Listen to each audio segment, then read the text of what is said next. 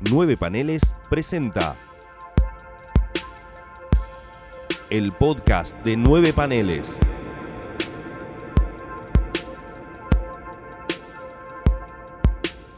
Bienvenidos a un nuevo episodio del podcast de Nueve Paneles. Mi nombre es Gonzalo Ruiz. Mi nombre es Gonzalo Solanot. Y no te digo el número porque no tengo idea, pero bueno, estamos en un nuevo episodio mensual correspondiente al mes de agosto. Eh, recién empezado, ¿no? Digo, 3 de agosto, en caso que estés escuchando apenas salido del horno. Eh, bueno, seguimos cada quien en su casa, pero bueno, como el mismo discurso motivacional optimista que dije el mes pasado, en ese glorioso episodio con Pablo Vigo, cada mes que pasa nos acerca, cada episodio que pasa nos acerca que el próximo tal vez sea presencial, que es lo que estaría bueno, poder reencontrarnos cara a cara con amigos e historietas. Eh, hoy un episodio muy especial, por muchísimos sentidos. Vamos a cambiar de target de entrevistador por el día de hoy, por el mes de hoy. Eh, hoy no tenemos un artista, hoy tenemos, hoy tenemos un doctor. Y un doctor que no va a hablar de COVID, lo cual es casi un, milagro en estos tiempos horribles. Eh, doctor, o sea, un doctorado de, de ciencias sociales, también eh, profesor de historia, un magistrado en historia del arte, o sea, estamos hablando de una persona con títulos de verdad, no como nosotros dos, como, como yo que, va, yo no estoy ni siquiera recibido, así que no, ni siquiera tengo título. Eh, no, profesor Ya vamos a hablar de eso, yo por ahora tampoco. Sí, bueno, Gonza está más cerca que yo, es la realidad. Eh, un profesor de historia, o sea, una persona que, cuyo abocamiento a la historieta ha ido más allá de lo artístico, y al tal punto de grosor que sus dos tesinas, tanto como de magistrado como doctorado, son libros, o sea, uno puede acceder a esta obra de manera fácil y sencilla.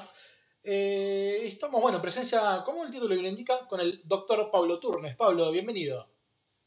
Muchas gracias. Eh, después de esa introducción, casi como que cualquier cosa que diga tiene que ser buena. Pero tiene que ser una intervención brillante, si no es como que voy a decepcionar. Lo peor Pero que te sí, podría sí, qué sé pasar yo. es que a- con Gonza le hagamos, te hagamos una pregunta de mierda que no puedas responder bien. Vamos a tratar de que no pase eso. Y la voy a disimular. Claro, Nosotros Bien, vamos a tirar todo para abajo y vos, y vos para claro, arriba. vos, por Es favor. como la del policía bueno y el policía malo. Claro. Claro. ¿no? Una cosa así, está bien. Acá no sabemos quién es el bueno, eso seguro. Claro, ese es el problema. Bueno, eh, algo que me olvidé, me- perdón, Me- Pablo. perdón, se me escucha bien, ¿no? Se me Sí, escucha se escucha bien. Bárbaro. ¿Está bien la señal? Ok, perfecto. Maravilla. Martínez, perfecto. Una cosa que me olvidé decir de Pablo es eh, cofundador y editor de Revista Camangui, una publicación digital de historietas, o sea, colegas como nosotros, junto con Amadeo Gandolfo, otro doctor, otro ídolo, ídolo con, con pedigrí de verdad. Eh, obviamente, bueno, teniendo una personalidad como la de Pablo, que el episodio de hoy, no sé, vamos a hablar un poco de su vida y de su carrera, sino también, bueno, un poco más o menos de lo que nos involucra a nosotros como nueve paneles, que es esta cuestión de la información y la investigación, en el caso de Pablo, una investigación científica, algo que con Gonza no hacemos, pero bueno, nada, esto va a ser un tema de debate para mucho más adelante, estamos recién en los primeros minutos, que como siempre saben, están dedicados a recorrer lo que hayamos leído en, esto, en este mes pasado y como siempre el listón lo va a cortar el invitado. Así que Pablo, si tenés algo que hayas leído en este mes que quieras recomendar o que no quieres recomendar también, ¿por qué no? Eh, no, voy a ser bueno, qué sé yo, voy a más o menos de lo, de lo que puedo recordar. Mira, he estado leyendo algunas cosas eh, recientes, bastante recientes, hechas acá en Argentina. Una fue la del observador, el observador silencioso de Roberta Di Paolo, eh, que me gustó. Perdón, Di, eh, Di Paolo. Roberta Di Paolo. Eh, me gustó, me sorprendió, eh, pareció muy piola. Y también leí el último de Jazmín Varela, que lo llama Cotillón, si mal no me acuerdo. Sí, sí, sí. También tiene sus cosas interesantes. Estuve revisando y, releyendo un poco la, la del autor Fishman, Nuda Vida, que también está, está muy bien. Un laburo plástico muy interesante. Y después algunas cosas. Tengo que re- recomponer mi lectura del X-Men de, de Hickman. Ahí que me, me colgué. Pero hay unas series que estoy de Estados Unidos que sigo que son Bueno, lo que hace Hickman en X-Men me parece muy bueno en este momento. Me, me gusta mucho, mucho lo que hace Ali Win en el Immortal Hulk. Eh, y después, este, ya nada, alguna cosa suelta de ese. No, no sé si mucho más. Si me acuerdo de algo, te lo, me- lo digo, pero ahora creo que esas serían las obras como que, que leí últimamente y que me parecieron interesantes. Bueno, bien. Eh, interesante lo que, la, la recomendación nacional, todas horas bastante artísticas. Yo de Cotillón la, la mencioné en el, el podcast anterior, creo. A mí no, no me gustó mucho. eh, repito medio lo que dije, o sea, reconozco en Jazmín Varela un, gran talento artístico. Capaz la historia no me terminó de enganchar, pero ah, me quedé con ganas de leer algo más para ver si le doy una, una oportunidad merecida o necesaria. Sí, puede ser, yo te entiendo lo que decís. eh, pero ha- hay como, como una propuesta ahí que me, que me parece que uno necesita, yo por lo menos necesito releer un poco y revisitar, ¿no? Porque bueno, ya hay una idea ahí de hacer una historieta sin texto, a doble página, ¿no? Con una serie de secuencias, con un laburo gráfico bastante importante. Eh, y, pero también hay como muchos mensajes filtrados, ¿no? A través de las pintadas en la calle, de esa, de esa ciudad de Rosario que ella pinta. Y tal vez va un poco por ahí, ¿no? Es, tal vez eh, yo me, me siento con, por momentos con unas cosas que son conocidas, como ir a fiestas, ese tipo de cosas, en casa de alguien, pero también con una brecha generacional, te diría, ¿no? Como Mm. gente, como Jamín Marela misma, ¿no? Gente nacida en los noventas o fines de los ochentas y, y que también tiene una visión del uso de la historieta, de lo que quieren contar, que es distinto. Entonces a veces a mí me pasa que también siento que ahí hay como, e- e- es acceder a la experiencia de alguien que, vi- que vive el mundo de una manera distinta, por, por una cuestión generacional y que no son las mismas cosas que viví yo. Este, después, bueno, sí es cierto que yo como historieta te puede gustar más o menos, ¿no? este, pero también trato de, de entenderlo un poco por, por ese lado porque es lo que se está produciendo ahora, yo, es, es- tal vez es mi obsesión como historiador, ¿no? Pero es preguntarme a ver cómo eso de alguna manera me puede hablar de una época que estamos viviendo. Bien. Punto interesante para hablar más adelante. Está bueno. Es una linda punta. No, no quiero. No Sí, sí, quiero... me, me estoy conteniendo con algunas preguntas, dije, no, no, es, es para el otro bloque. Sí, lo- otro bloque. pienso exactamente lo mismo. Eh, Gonza, ¿qué estuviste leyendo vos? Sí, yo estuve leyendo poco, eh, sumado vínculo, a un vínculo al comentario que habías tirado vos, Gonza, estuve leyendo más, te digo, textos de, de investigación o científicos porque estuve, estoy trabajando en, en mi tesis de licenciatura, entonces de historieta acá leí muy poco y lo que leí fue este, eh, bastante, quizás no tanto con una intención artística, sino más comercial.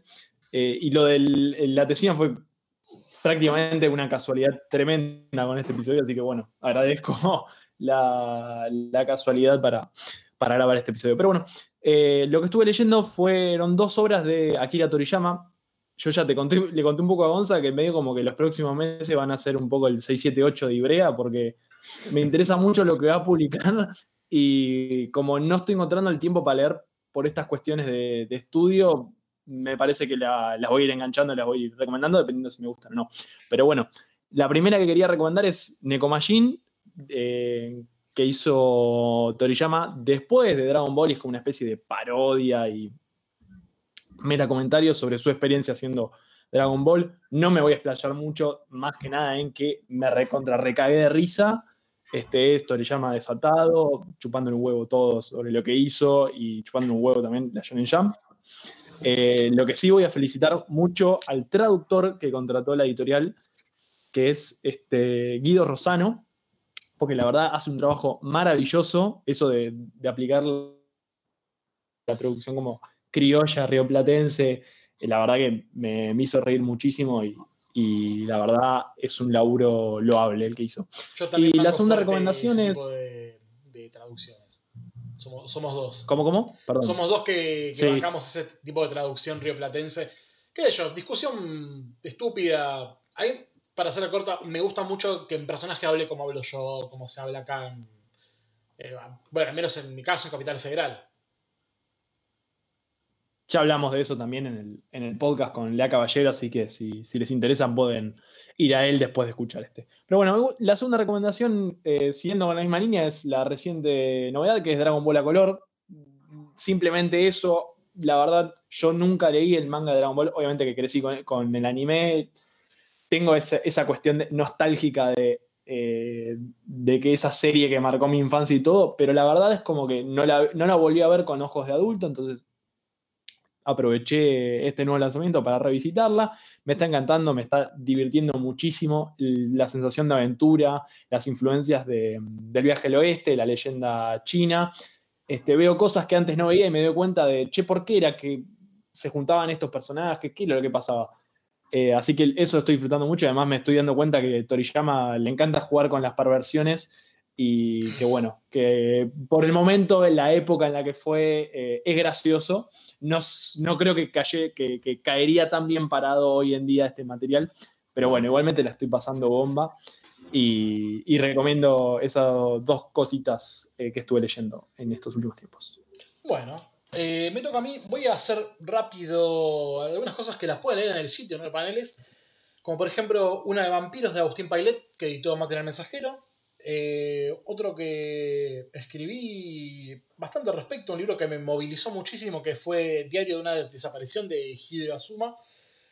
Eh, Forever People, la miniserie de seis partes que escribió John Mar de Matisse junto con Barry Cullins, que está en el episodio, el último episodio de Distinguida Competencia, que volverá pronto, eh, no sabemos cuándo. Y Destroyer Duck, la, la, miniserie que hizo Steve Gerber junto con Jack Kirby para juntar, juntar fondos perdón, para el juicio Marvel. Cómic, toque mediocre, la verdad. O sea, no lo puse mucho en el texto, pero tal vez sea lo más flojo de Gerber junto con Stuart the Rap, que leí y que no me gustó. Si bien es un combo glorioso Gerber con el dios Jim Cowland, tintas de Tom Palmer, pero la historia no va a ningún lado. Es obviamente una historia punto rar, digamos. Es algo que está muy comprimido en pocas páginas y mal, y mal aprovechado, por desgracia. Pero bueno, después cosas que me encantaron. Está el patito sabón de el ídolo del maestro Lucas Nine. Eh, no, Carlos Nine, perdón, Lucas es el hijo. Eh, maravilloso rescate de Hotel de las Ideas. Al despertar de Christopher Woods, también libro recientemente editado por Hotel de, las Ideas, por eh, Mensajero. Divino libro, la historia de una chica y su gato medio en la onda genio y figura, la tira, la tira de Max Aguirre pero esto tiene una cosa muy divertida, casi como un juego romántico entre la chica y el gato. Eh, ¿Qué más tengo? Tengo Nonomba de Shigeru Mizuki, el, ídolo absoluto de, los yokai. Una historia semi-autobiográfica eh, basado en vivencias de su abuela, que va, de, una señora mayor que lo, que lo cuidaba, que tenía, la tenía hiper clara con el tema de los yokais, que los yokais son los monstruos mitológicos de Japón, como hablar del bombero, o de Mikilo acá, bueno, para ellos son los yokais, tiene una traducción gigante de la que Mizuki le dedicó casi toda su carrera, con Kitaro eh, o los libros de yokais que él mismo ilustra. Eh, Básicamente sin los yokai no existiría Pokémon. Además, exactamente, una visión más de nuestra generación. Y por último, lo que quería hablar un poco, para hacer un pequeño debate en este bloque antes de avanzar con la, con la entrevista a Pablo, Terminé de leer finalmente Stardust Crusaders, el tercer arco de JoJo's Bizarre Adventure. Me quedan los últimos cuatro libros, del 7 al 10. Y me pasó algo. Si uno navega por las aguas de la internet, siempre se va a encontrar con una referencia a JoJo, básicamente en memes o en videomemes de YouTube. Que estos memes generalmente cuentan cosas de la trama y cosas muy importantes, como el poder definitivo que tiene Dio, que es el villano central de todo el universo de JoJo, pero bueno, es el villano final de Stardust Crusaders. Personajes que mueren, personajes que aparecen, que desaparecen. Y aún así digo, mientras yo me acercaba lentamente mes a mes al final de Stardust Crusaders, yo me iba encontrando con estos memes que en cierta manera me spoileaban lo que pasaba. Pero a mí no me, afectó, digo, llegué al último libro ya conociendo quiénes morían, cómo el bien triunfaba sobre el mal, pero nunca sentí ningún tipo de estafa. ¿Por qué? Digamos, yo, yo, Star Wars Crusaders son 10 libros, eh, un viaje maravilloso, ¿no? Y me quiero agarrar un poco de, una frase clásica que es que a veces lo importante no es el viaje, no es el destino, sino el viaje. eh, que un poco lo, lo, puedo aplicar en la lectura de Stardust Crusader, ¿no? Esta cosa de el spoiler no tiene efecto si todo lo que ocurre antes del momento del spoiler que no está contado está buenísimo. Eh, y les quería preguntar a ustedes dos, no sé qué les pasa a ustedes con, a ustedes con este tema de, del spoiler, capaz algo más velado en el mundo del cine, del cine y las series, pero capaz en la historieta no se habla mucho, pero igual aún así hay una cuestión de spoilers con, qué sé yo, revelaciones de última página, o cómo termina un arco, quién muere, quién vive, eh, cómo les afecta a ustedes el tema de la lectura con spoilers. Quería preguntarles, ¿no? Antes de empezar. Eh, no sé, empiezo respondiendo yo con el spoiler. como quieras. Como quieras. Yo no te quería interrumpir. Yo tengo una, una respuesta armada si querés. Bueno, dale, dale. Pablo, dale. empiezo yo después. Dale, dale, tirá. Mirá, yo te contesto, te contesto muy fácil. Este, estoy revisitando Dragon Ball, o sea, eh, serie más conocida y que básicamente todo el mundo se la sabe de, me- de memoria porque alguna vez la vio o sabe de algo al respecto. Eh, prácticamente eh, googleás una cosa y está un spoiler a, nada de distancia. Lo que pasa es que la estoy disfrutando por esto que decía antes, ¿no? Es, la estoy disfrutando por una visión mía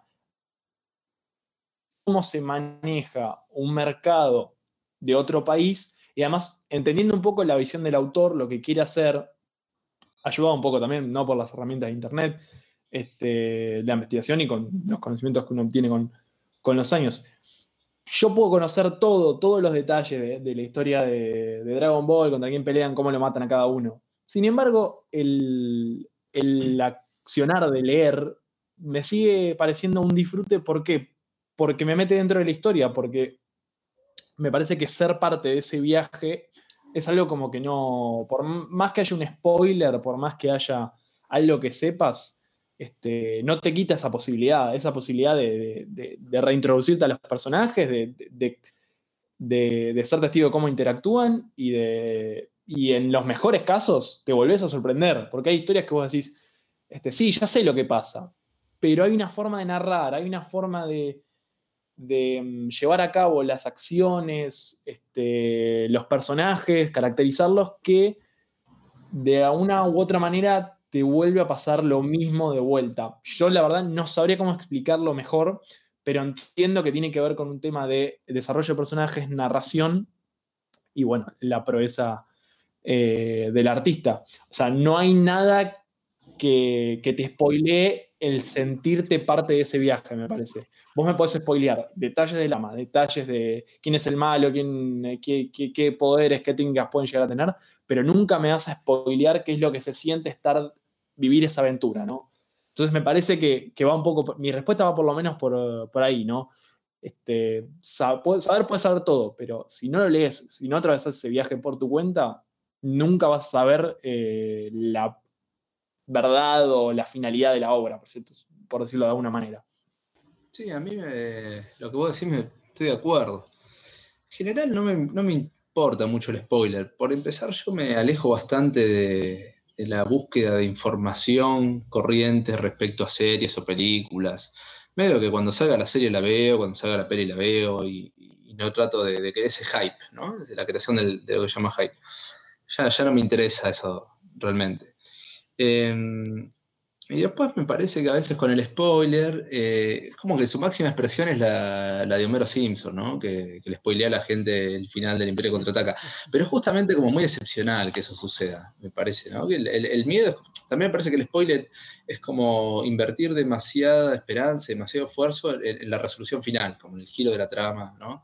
Y es, yo, hay películas que, que son, o, historias, en el formato que sean, que son geniales y que el final en realidad medio que no, te spoilearía nada si uno te lo cuenta. Porque lo que importa es, como decir, la, estructuración, la, la forma en que vos transitas esa narración y la cuestión de la relectura. O sea, para mí eso es clave cuando sos más chico, te suele pasar. eh, por lo menos a mí me pasaba, ¿no? Que, tenía un número limitado de revistas. Entonces, eh, y hasta que podía comprar otra, pasaba tiempo, entonces revisitas mucho, relees, ¿no? Y, y es el placer de reencontrarte con lo que vos ya sabés que va a pasar, pero la manera en que sucede, ¿no? Y sobre todo, además, ni siquiera es por, por la resolución final, es algunas eh, escenas específicas, algunas secuencias, algunos diálogos, ¿no? Como que querés llegar a ese lugar de nuevo, repetirlo. Y, y de- Claro. después ya sabes cómo va a seguir, ¿no? Pero lo re disfrutás. Y también te permite, me parece a mí, eh, apre- apreciar cosas que no te habías dado cuenta tanto la primera vez o entender que ¿no? Hay, hay obras que son para leer y leer, como las de Alan Moore, por ejemplo. cada vez que la lees, este, rescatás algo nuevo ¿no? Te- o te, te volvés a acordar. Este, con lo cual me parece que el spoiler está muy sobredimensionado también. Sí. Como para, para una. Es, es para mí un síntoma de una cultura de la ansiedad ¿no? y de- del querer saber todo antes de tiempo. Este, que, que Internet ha alimentado muchísimo, lleno de fake news, porque esto me retrotrae, creo que a mi, a mi... En un momento te voy a decir cuando estaba muy, muy, muy obsesionado, con, cuando iba a salir el episodio, porque yo siempre fui un eh, gran fan de La Guerra de las Galaxias, y esperé con mucha ansiedad el episodio 1. Estamos hablando del año 99, o sea que Internet también era mucho más limitada en algún sentido. No había redes sociales como existen hoy, pero aún así ya estaba llena de, de- de los probables spoilers y de las críticas, la- las cosas que se filtraban hasta que se finalmente después se estrenó y fue una completa decepción y, y todo mi... O sea, George Lucas eh, logró que me, me desinteresara de Star Wars como nunca en mi vida. ¿no? Eh, pero bueno, digamos, me, me acuerdo de, de ese momento, de, de estar recontra remanija buscando a ver qué gotita de nueva información podía filtrar, si las fotos, ese tipo de cosas. Y después ya me parece que, bueno, es como algo que superás y no, no te interesa. Pero sí que se instaló esa cultura de la ansiedad, que, que hace del spoiler como una gran cuestión en sí misma. Me parece que es medio una pavada, pero bueno. Sí, aparte. Y es medio también una generalización de la experiencia, perdón que te, No, que te interrumpa, Gonza. Pero es esto del spoiler de que no, me cagaste la, la serie o no sé qué. Yo creo Sí. que vale más alguien que te dice, yo lo sé todo y, y la vi y te la recomiendo igual. O sea, si sabes algo, no importa, mirala. Que el hecho de decir, no, no, ya, me, ya es el final, ¿para qué la voy a ver? ¿no? Es como esto de la generación de la experiencia. El- lo linkeo a esto que, esta, este recuerdo que vos decías, Pablo, de releer las historietas, no sé, a una revelación trágica de un cómic, qué sé yo, que aparece tal personaje, eso ya te lo dio esa revista y vos volvés a revisitar esa revista porque te acordás de ese cuadro y Claro. porque te acordás de lo que sentiste a los 10 años eh, viendo ese cuadro. Y no vas a ver, no sé, una revista de 30 años más tarde y decir, ah, esto es, es un homenaje a esto, no te vas a sentir igual, no vas a ser la misma persona este, quizás no te retrotrae a, a esa versión tuya de, de- de antes porque o está, puede o estar mal, mal hecho, entre comillas, por decirlo mal y pronto, o puede simplemente no resonar con uno, o sea, es, es esta cuestión de, de- de la generalización de la experiencia cuando al fin y al cabo la experiencia es única y es de, de cada uno al consumir cierto producto o contenido. Sí, Sí, es además, más. eh, perdón. perdón, perdón, No, te, interrumpí, no, no, pasa y- nada. Y hay una cosa también, ¿no? Que me, me quiero atajar de vuelta el ejemplo del de El Imperio Contraataca, que me parece muy paradigmático. Es una película que uno, si le gusta la ver mil veces, y el impacto de todas maneras del, del I Am Your Father va a seguir siendo siempre igual de grande que la primera vez. O sea, obviamente eh, el impacto de escuchar por primera vez, digo, vi- viniendo a ver la- una nueva esperanza, Vader es el malo, Luke es el bueno, y de golpe el, el malo es el padre del bueno, el creador de todos los traumas. Y sí, obviamente te quedas con la mandíbula en el piso. Pero si el impacto está bien hecho, el impacto lo hace volver a sentir cada vez que la minas de vuelta. Pues, ¿no? como, como dice Pablo. O sea, uno que es como la cebolla, ¿no? Le vas encontrando cada vez más capas, más capas, más capas. Vas a llegar al corazón y el corazón igual te va a seguir impactando, no importa cuántas veces sigas escarbando. Hay cosas que van a ser muy puntuales que te van a dejar marcado y que se van a sostener por el tiempo. Y qué sé yo. Eh, y también yo pensaba, ¿no? Que hay una lógica distinta, creo que la distancia esa que, uno, que toma uno consigo mismo en el tiempo como lector y como espectador o como lo que fuera, eh, es que también ya buscas otras cosas. Para mí ahora no tendría mucho sentido ponerme a leer algunas revistas donde hay historias que no terminan, que continúan en revistas que yo tal vez nunca consiga o consigo muchos años después de historias que he terminado de leer cuando ya era adulto. ¿Y, por qué? Porque, bueno, ya buscas un tomo compilatorio, un- una de esas cosas, pero era eso, era leer un montón de arcos de historia incompletos. Y, solo por el placer de las imágenes, de jugar con eso, de jugar con esa secuencia, eh, de, de redescubrir eso otra vez. Más allá de que después eso fuera de algún lado o no, porque como digo, a veces las revistas no, las tenías, no llegaban, no las conseguías, se quedaban ahí las historias medio como flotando. Pero el goce estaba, era un goce intenso y muy particular y muy personal. Sí, Sí, capaz que te, te enterabas del final y. Ah, claro. como que el final termina siendo muchísimo menor a la, a la experiencia que vos tenías leyendo, Sí, leyendo, claro. leyendo. Vos- Ya, digamos, nunca, Sí. es muy difícil que sea directamente proporcional a, a ese recuerdo de la niñez, que era mucho, digamos, tiene una intensidad que vos ya después no, no, no puedes tener espontáneamente. Bueno, a mí me pasó Eh. algo. Eh, yo, uno de los primeros libros que tuve de chico era un compilado que sacó Editorial Editorial Beat de historias de X-Men, que incluía el último número de Dark Phoenix Saga, que, spoilers, un cómic hace 40 millones de años, termina con la muerte de Jean Grey, la primera de tantas muertes de Jean Grey.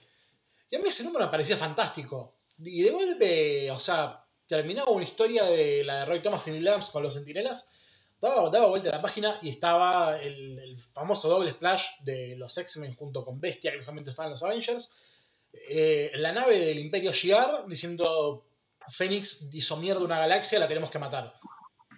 Y para mí era como, tipo, ¿qué- ¿quiénes son los Shi'ar? ¿Qué, por qué están en el espacio? Y, al- y a medida que pasan las páginas, me- eso me empezó a chupar un huevo, porque de golpe era. Primero que es un número fantástico, tipo los X-Men perdiendo como en la guerra contra el Imperio Shi'ar. Eh, bueno, Jean Grey suicidándose en cierta manera para que la Fuerza Félix no terminó sea haciendo estragos. Es un número hiper emotivo.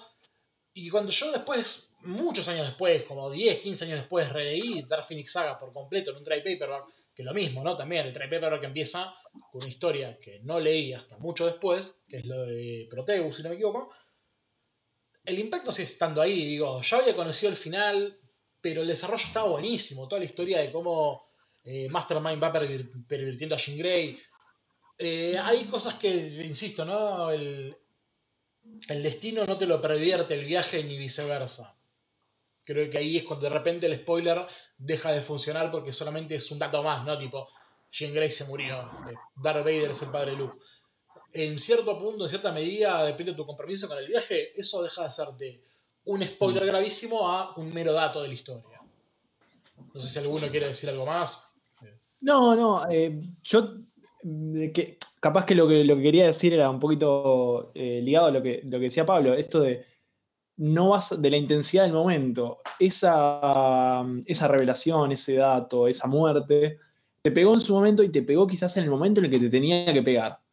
Entonces es muy difícil volver a reproducir esa sensación. Muchas veces, y sobre todo lo, lo que pasa hoy en día, cuestión de, de- de- de ansiedad, de, de automatización, de redes sociales, de que todo tiene que ser al instante, el instantaneísmo, por decirlo de una manera. Instantaneidad, Eh, ponele. Instantaneidad, sí, gracias por la lección de lengua. Este, Creo que lo dije eh, bien, es no como sé. que. ¿Cómo? Creo que lo dije bien, no sé, no confíes en mí. Eh, eh, confiemos, igual. Este, Bueno. Es esta cuestión de, querer volver siempre. Bueno, la nostalgia, la nostalgia también es algo que, marca esta, esta era, ¿no? Entonces, como que no vas a volver a, sentir o a, o- a- o a emocionarte como lo hiciste la primera vez, porque ya está esa, o sea, ese tiro en el medio de, de los 100 puntos de la puntuación máxima que tuvo esa historia con vos, en tus emociones, en tu niñez, lo que sea, ya lo tuvo. O sea, ya no se va a poder eh, repetir eso. Sí está bueno revisitarlo, verle, como decíamos, esa de nuevas, este, nuevas miradas, desde otros ángulos, pero ese sentimiento vas a tener que encontrarlo en otro lado, macho, porque ya está, ya estuvo, ya lo disfrutaste, quédate contento con ese recuerdo, pero eh, crecé, madurá, por decirlo de alguna manera. Y sí, la nostalgia es medio peligrosa. A mí ideológicamente siempre me, me hace un poco de ruido la nostalgia, ¿no? Por eso, este, y al mismo tiempo es inevitable. Pero sí, este, me ha pasado de, de- yo cuando era pibe, para mí He-Man era mi vida. Eh, y después de grande volver a ver esos dibujos y digo, qué embole. O sea, Mm, qué embole total que era esto, cómo es que algo me gustaba tanto. Y te das cuenta, ¿no? Los, como los trucos, ¿viste? Que eran animaciones repetidas, con modelos vivos, ¿no? Este, dibujaban el movimiento y después le solo le cambiaban el, personaje, pero era el mismo movimiento, había como cuatro o cinco tomas que se repetían. Era recartonado, eh, era extraño. Y, viste, vos te preguntabas con vos, es como que te ves extrañado de vos mismo. ¿Cómo era que estaba tan fascinado por esto que es una cagada, que es una cosa muy, muy burda, viste? Este, y bueno, sí, qué sé yo, este, a uno le pasa con varias cosas, pasa con películas, con series, está un poco el miedo de, eh, este, perder la, digamos que esa eh, memoria que era linda se ve afectada por, la revisión de esa memoria. Esto me gustaba a mí y ahora la verdad que no me gusta para nada. El famoso cagaron mi infancia.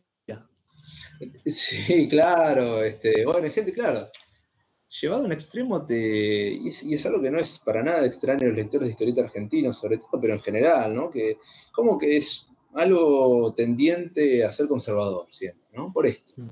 Una cuestión, si quiere, muy básica, que es conservar los recuerdos de la niñez y qué sé yo. Y igual me parece a mí que ahí se juega algo ya en, un presente de uno, que, es una elección, porque eh, yo me acuerdo lo intenso del placer de, de leer en tardes de siesta que como cuando sos chico te quieren hacer dormir la siesta y es un embole para vos, no querés, o los mayores se van a dormir la siesta y vos te quedás leyendo historietas. Y yo leía las de Columba y las pasaba muy bien. Y eso no me impide hoy revisar críticamente esas cosas.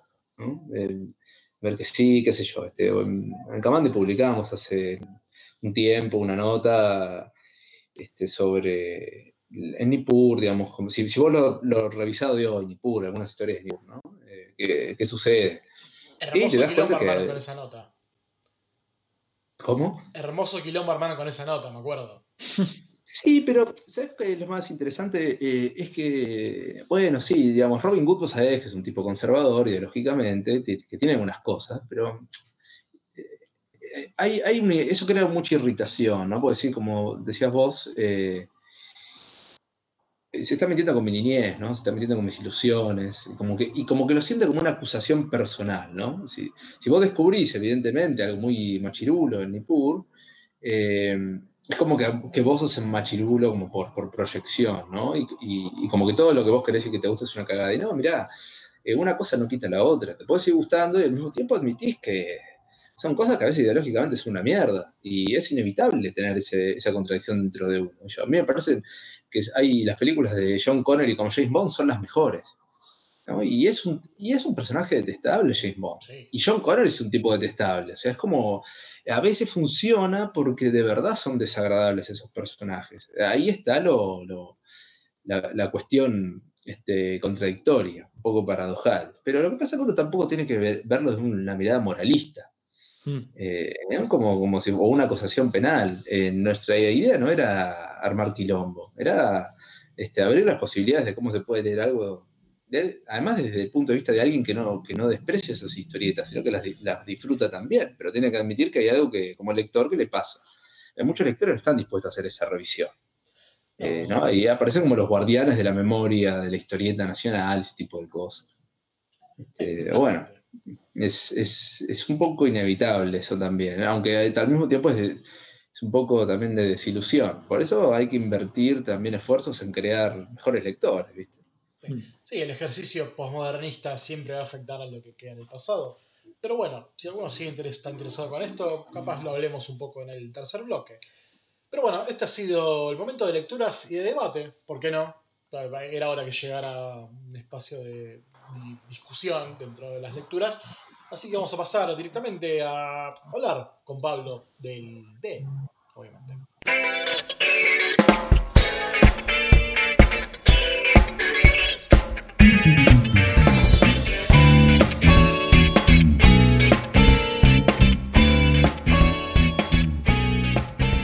Segundo bloque de este podcast de nueve paneles, número 34, si no me equivoco 35, 33, seguro que no.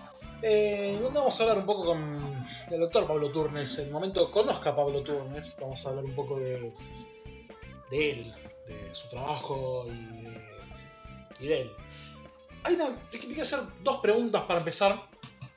una como tal vez la más básica, que es, digamos, justo, curiosamente lo que hablamos un poco de la nostalgia, digo, aparte de saber qué, qué leías, digamos, ¿no? Digamos, cómo, cómo se formó tu educación de lector de historietas, también te quería anexar una pregunta al respecto, que es ya no tanto capaz nostálgico, sino más cercano en el tiempo, que es en qué momento o con qué historietas te diste cuenta que el medio podía servir para eh, investigar de manera científica tan a fondo como haces vos, eh, con, bueno, en el caso de las tesis tuyas que son los libros, eh, la, obra de Alberto Breccia o la Laxiner de José Muñoz y Carlos Zampayo. Quería saber eso, ¿en qué momento fue que te diste cuenta que había algo más que dibujos y texto? Y con Alex Sinner y con Brecha, o sea, por eso escribí las tesis, eh, porque también llegó un momento de mi vida donde yo hasta entonces, eh, a ver, yo estaba haciendo la maestría en Historia del Arte, y desde, digamos, eh, más o menos a mitad de la maestría, ya tenés que tener definido qué vas a hacer para tu tesis final. no, no, te apuran bastante con eso, digamos, ¿no? Como que, bueno, te lo tenés que tener claro desde el vamos para que vos a partir de ahora vayas investigando. Eh, y yo al descubrir esas lecturas, hasta, siempre había sido lector de historietas, pero nunca había pensado en hacer algo académico o, si eso podía ser incorporado a un objeto de estudio académico, por decirlo de alguna manera. Eh, y con Alaxiner me lo planteé de verdad y con Brecha también, aunque no, digamos, era, era más consciente con Alaxiner, no con Brecha. Eh, y lo único que yo no sabía era si, eh, o sea, yo, lo que me propuse es, bueno, yo voy a decir que quiero estudiar esto, que es Alaxina, que es un cómic. Y la verdad no sabía qué me iban a decir, eh, si, si, me, lo iban a aceptar o no. Eh, y afortunadamente tuve gente que si bien su contacto con la historieta no, era muy profundo, me, me dio ese espacio, me lo permitió hacer. Y bueno, y ahí me tuve que meter y, empecé a... para mí fue un desafío importante además, porque en general no te enseñan, no te dan un corpus de, investigación de historieta, crítica de historieta, medio como que lo tuve que hacer yo, como que me, lo tuve que reconstruir e inventar yo para poder empezar a pensar a la de esa manera. Eh, diría que ese fue el momento en que yo me di cuenta que todo eso que había leído durante mi vida y que yo pensé que era una cuestión mía, que me interesaba a mí, pero que no, no excedía esos ámbitos, podía ser pensada de otra manera y que me sirviera para, para, una carrera académica. Era bastante ambicioso ahora que lo pienso. A veces uno no se da mucho cuenta de lo que se está metiendo, pero bueno, este, como me, me permitieron, o sea, si me hubiesen dicho que no, probablemente yo no estaría hablando con ustedes en este momento, ¿no? Me hubiese dedicado a otra cosa, hubiese elegido otra cosa para estudiar y ya está, hubiese seguido por ese lado. Eh, tampoco me parece mal, ¿no? Pero bueno, este, a veces las fichas caen de esa manera. Está bien. Ahora hablamos de una obra quinta esencial en muchos motivos, ¿no? La Alexander de Muñoz y Zampayo, eh, la historia de este detective neoyorquino bastante particular, ¿no? Digo, es casi como tan, tan en paralelo como contradictorio con otros clásicos del policial negro, como por ejemplo los personajes, el personaje de Paul Chandler, eh, Philip Marlowe, de la figura del investigador privado. Em, obviamente vos no te acabas de contar, ¿no? Le, leíste a Sinner antes del momento de decir lo voy a elegir para estudio de investigación. Pero sentiste en algún momento, digo, cuando hiciste el quiebre y lo elegiste como obra, ¿sentiste que había una división de la manera de lectura? O sea, en el sentido de decir, esto lo puedo leer y disfrutar como un cómic, pero de repente con esto descubro que hay una cantidad de símbolos, mensajes que pueden ser decodificados en lo que, bueno, vos considerás, ¿no? Un laburo titánico, no es algo que puedes decir, está tan a la vista que lo puedes desarrollar fácilmente. Sí, me, a mí lo que me pasó antes que nada fue que Alex Siller me, conmovió profundamente y me, puso un poco en jaque como lector. Yo nunca había leído una cosa así. Eh, no es que había leído poco historieta, había leído muchísimo y lo seguía leyendo, pero eso era diferente, digamos, me había... Digamos, yo veía que ahí que había una... La historieta tenía otras posibilidades y que Alex Siller las explotaba o, te las mostraba, por lo menos. Se puede ir por acá. Y después estaba, digamos, esa es mi explicación más, más burda, pero yo nunca me había enfrentado a, una obra así. Y, a mí me conmovió de tal manera que yo dije, bueno, acá hay otra, hay como las posibilidades de hacer muchas otras lecturas.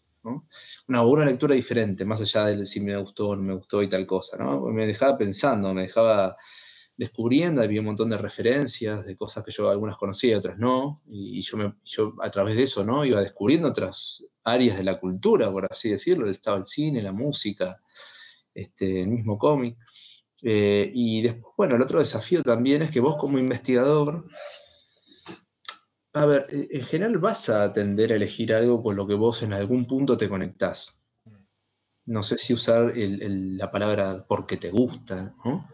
A veces sí, a veces no, o no lo pensás así, pero digamos, vos tenés una cierta conexión. El medio eh, seguro, entonces, digo, el medio estadístico eh, te gusta, digo, después cuál es el objeto de, de, investigación es otro laburo. Claro, lo que pasa es que la diferencia es que vos tenés que distanciarte en un sentido, pero no, eh, tampoco exagerar con ese distanciamiento, ¿viste? No, no, porque eh, tenés dos posibilidades que son las que tenés que evitar, ¿no? Una es que eh, o sos muy fan y hablas desde el lugar de fan, pero eso no te sirve académicamente, porque se te exigen otras cosas, o te vas a un extremo académico que es cuando ya te terminás parando arriba del, de, tu objeto de estudio, ¿no? Del, en este caso de la axila. Yo no me quería parar arriba de la axila. Yo no, no, te quería decir, yo te voy a explicar de qué se trata. Eh, a mí me, interesaba eh, investigar, digamos, pensar a la acción como un objeto cultural que era muy poderoso y que era una historieta, que en general no se esperan cosas potentes, ¿viste? Eh, y sin embargo esto era, estaba a un nivel de, muy alto artísticamente y, históricamente. Era como, también eso me pasaba, ¿no? Yo veía como mucha historia cargada en esas páginas. Testimonio personal, pero también reconstrucción de, de un clima de época, antes que una época específica, ¿no? más allá de que están bastante datadas las historias y uno lo puede ver, no deja de ser todo muy fantástico. ¿no? Este, incluso eh, hasta estereotipado, si querés. Este, esa Nueva York, este, ese, ese, esa cosa de, del, del, del, detective, de, de, policial negro, este, estaban como todo, estaban los villanos, estaba la mujer fatal, qué sé yo, estaban, pero no, eh, iban siendo subvertidos. Eso a mí también me, por eso yo también una de mis, y siempre lo sigue siendo, ¿no? Uno de los puntales es Mazota. Mazota nos ayudó a pensar mejor esas cosas. ¿no? Cuando lo, le puso un poco un freno a Eco, le dijo, no, mirá, las historietas no son buenas solo porque a vos, desde una perspectiva progresista, militante de izquierda, te parecen buenas. Claro. Eh, digamos, son buenas por, por cosas que no dependen de una moral militante. Y ahí le ponen el ejemplo de Dick Tracy, ¿no? este, o rescate esas obras muy clásicas de aventuras, que capaz que política o ideológicamente no había políticas, ¿no? Pero ideológicamente era más, sí, hace, más jodida. Y hace esa distinción, ¿no? Del, entretenimiento de las masas, de, esta cuestión que yo cuando leía un poco tu, tesis sobre brecha, veía estas citas a Mazote y decía, ah, tiene una visión un poco más como elitista, de cierta manera. Este, eh, corregime si me, estoy equivocando, eh, creo, creo, que todavía no lo, no, no lo casé del todo, pero tenía esa, esa, visión de que, claro, las historietas como que eh, se decían que eran más porque llegabas a más personas, pero le da como ese, e, ese freno como de cultural, me parece, ¿no? Eh, ¿Quién? ¿Mazota, decís vos? Mazota. Eh, no, yo no creo que fuera elitista. Lo que pasa es que sí hay algo que es que era de una clase media argentina con estudios universitarios, que en general no es el promedio entre los historietistas, entre la gente del, del, del medio de la historieta. ¿no?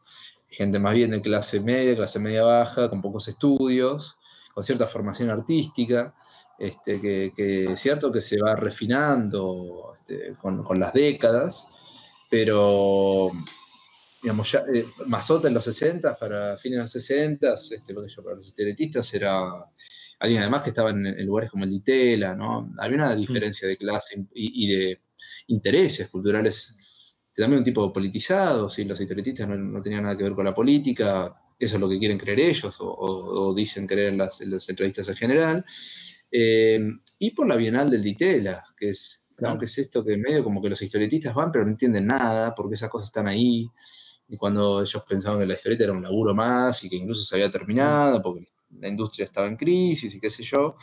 Pero no, yo creo que en realidad eh, Mazota dice todo lo opuesto. Él se pregunta, dice, ¿para qué vamos a hablar de historieta? ¿Para elevarla? Dice, ¿para elevarla a, quién? ¿Para quién? ¿Ante quiénes? Yo creo que el, valor es que él, él, le señala a Humberto Eco, es el que tiene, eh, en el fondo, una visión un poco más elitista. ¿no? Porque dice, bueno, la historieta es buena si la depuramos elegimos, ¿no? De toda esta galaxia de cosas, elegimos dos o tres obras que nos parece, ¿no? En el caso de Echo era eh, Peanuts, ¿no? O Snoopy de, Jules. Y, y, eso era, bueno, digamos, como una historieta intelectual que estaba, se podía relacionar con la cultura beatnik de los 50, se le gustaba mucho a la izquierda, en fin. Eh, y Mazota le dice, no, o sea, eh, ahí estás haciendo trampa, vos tenés que agarrar otras cosas que vos ideológicamente no son compatibles, pero que sí funcionan como historieta. Y le pone Dick Tracy, ¿no? Como ejemplo. Acá tenés una cosa bien penal, ¿no? Directamente, primitivista, violenta, eh, con ese imaginario de la venganza y de la justicia actuando directamente, ¿no? Sin, sin la intermediación de las instancias burocráticas del Estado. Y sin embargo, ahí hay una potencia eh, que, no es del todo reductible a, lo ideológico. Así, bueno, ya está. Entonces, esto es de derecha y forma electores de derecha, ese tipo de cosas, ¿no? La famosa lectura de Superman de Eco, que, que en algún punto tenés razón, sí, vas a buscar siempre ese universo repetitivo que se resetea número a número, donde el tiempo no avanza y donde no hay un progreso de verdad.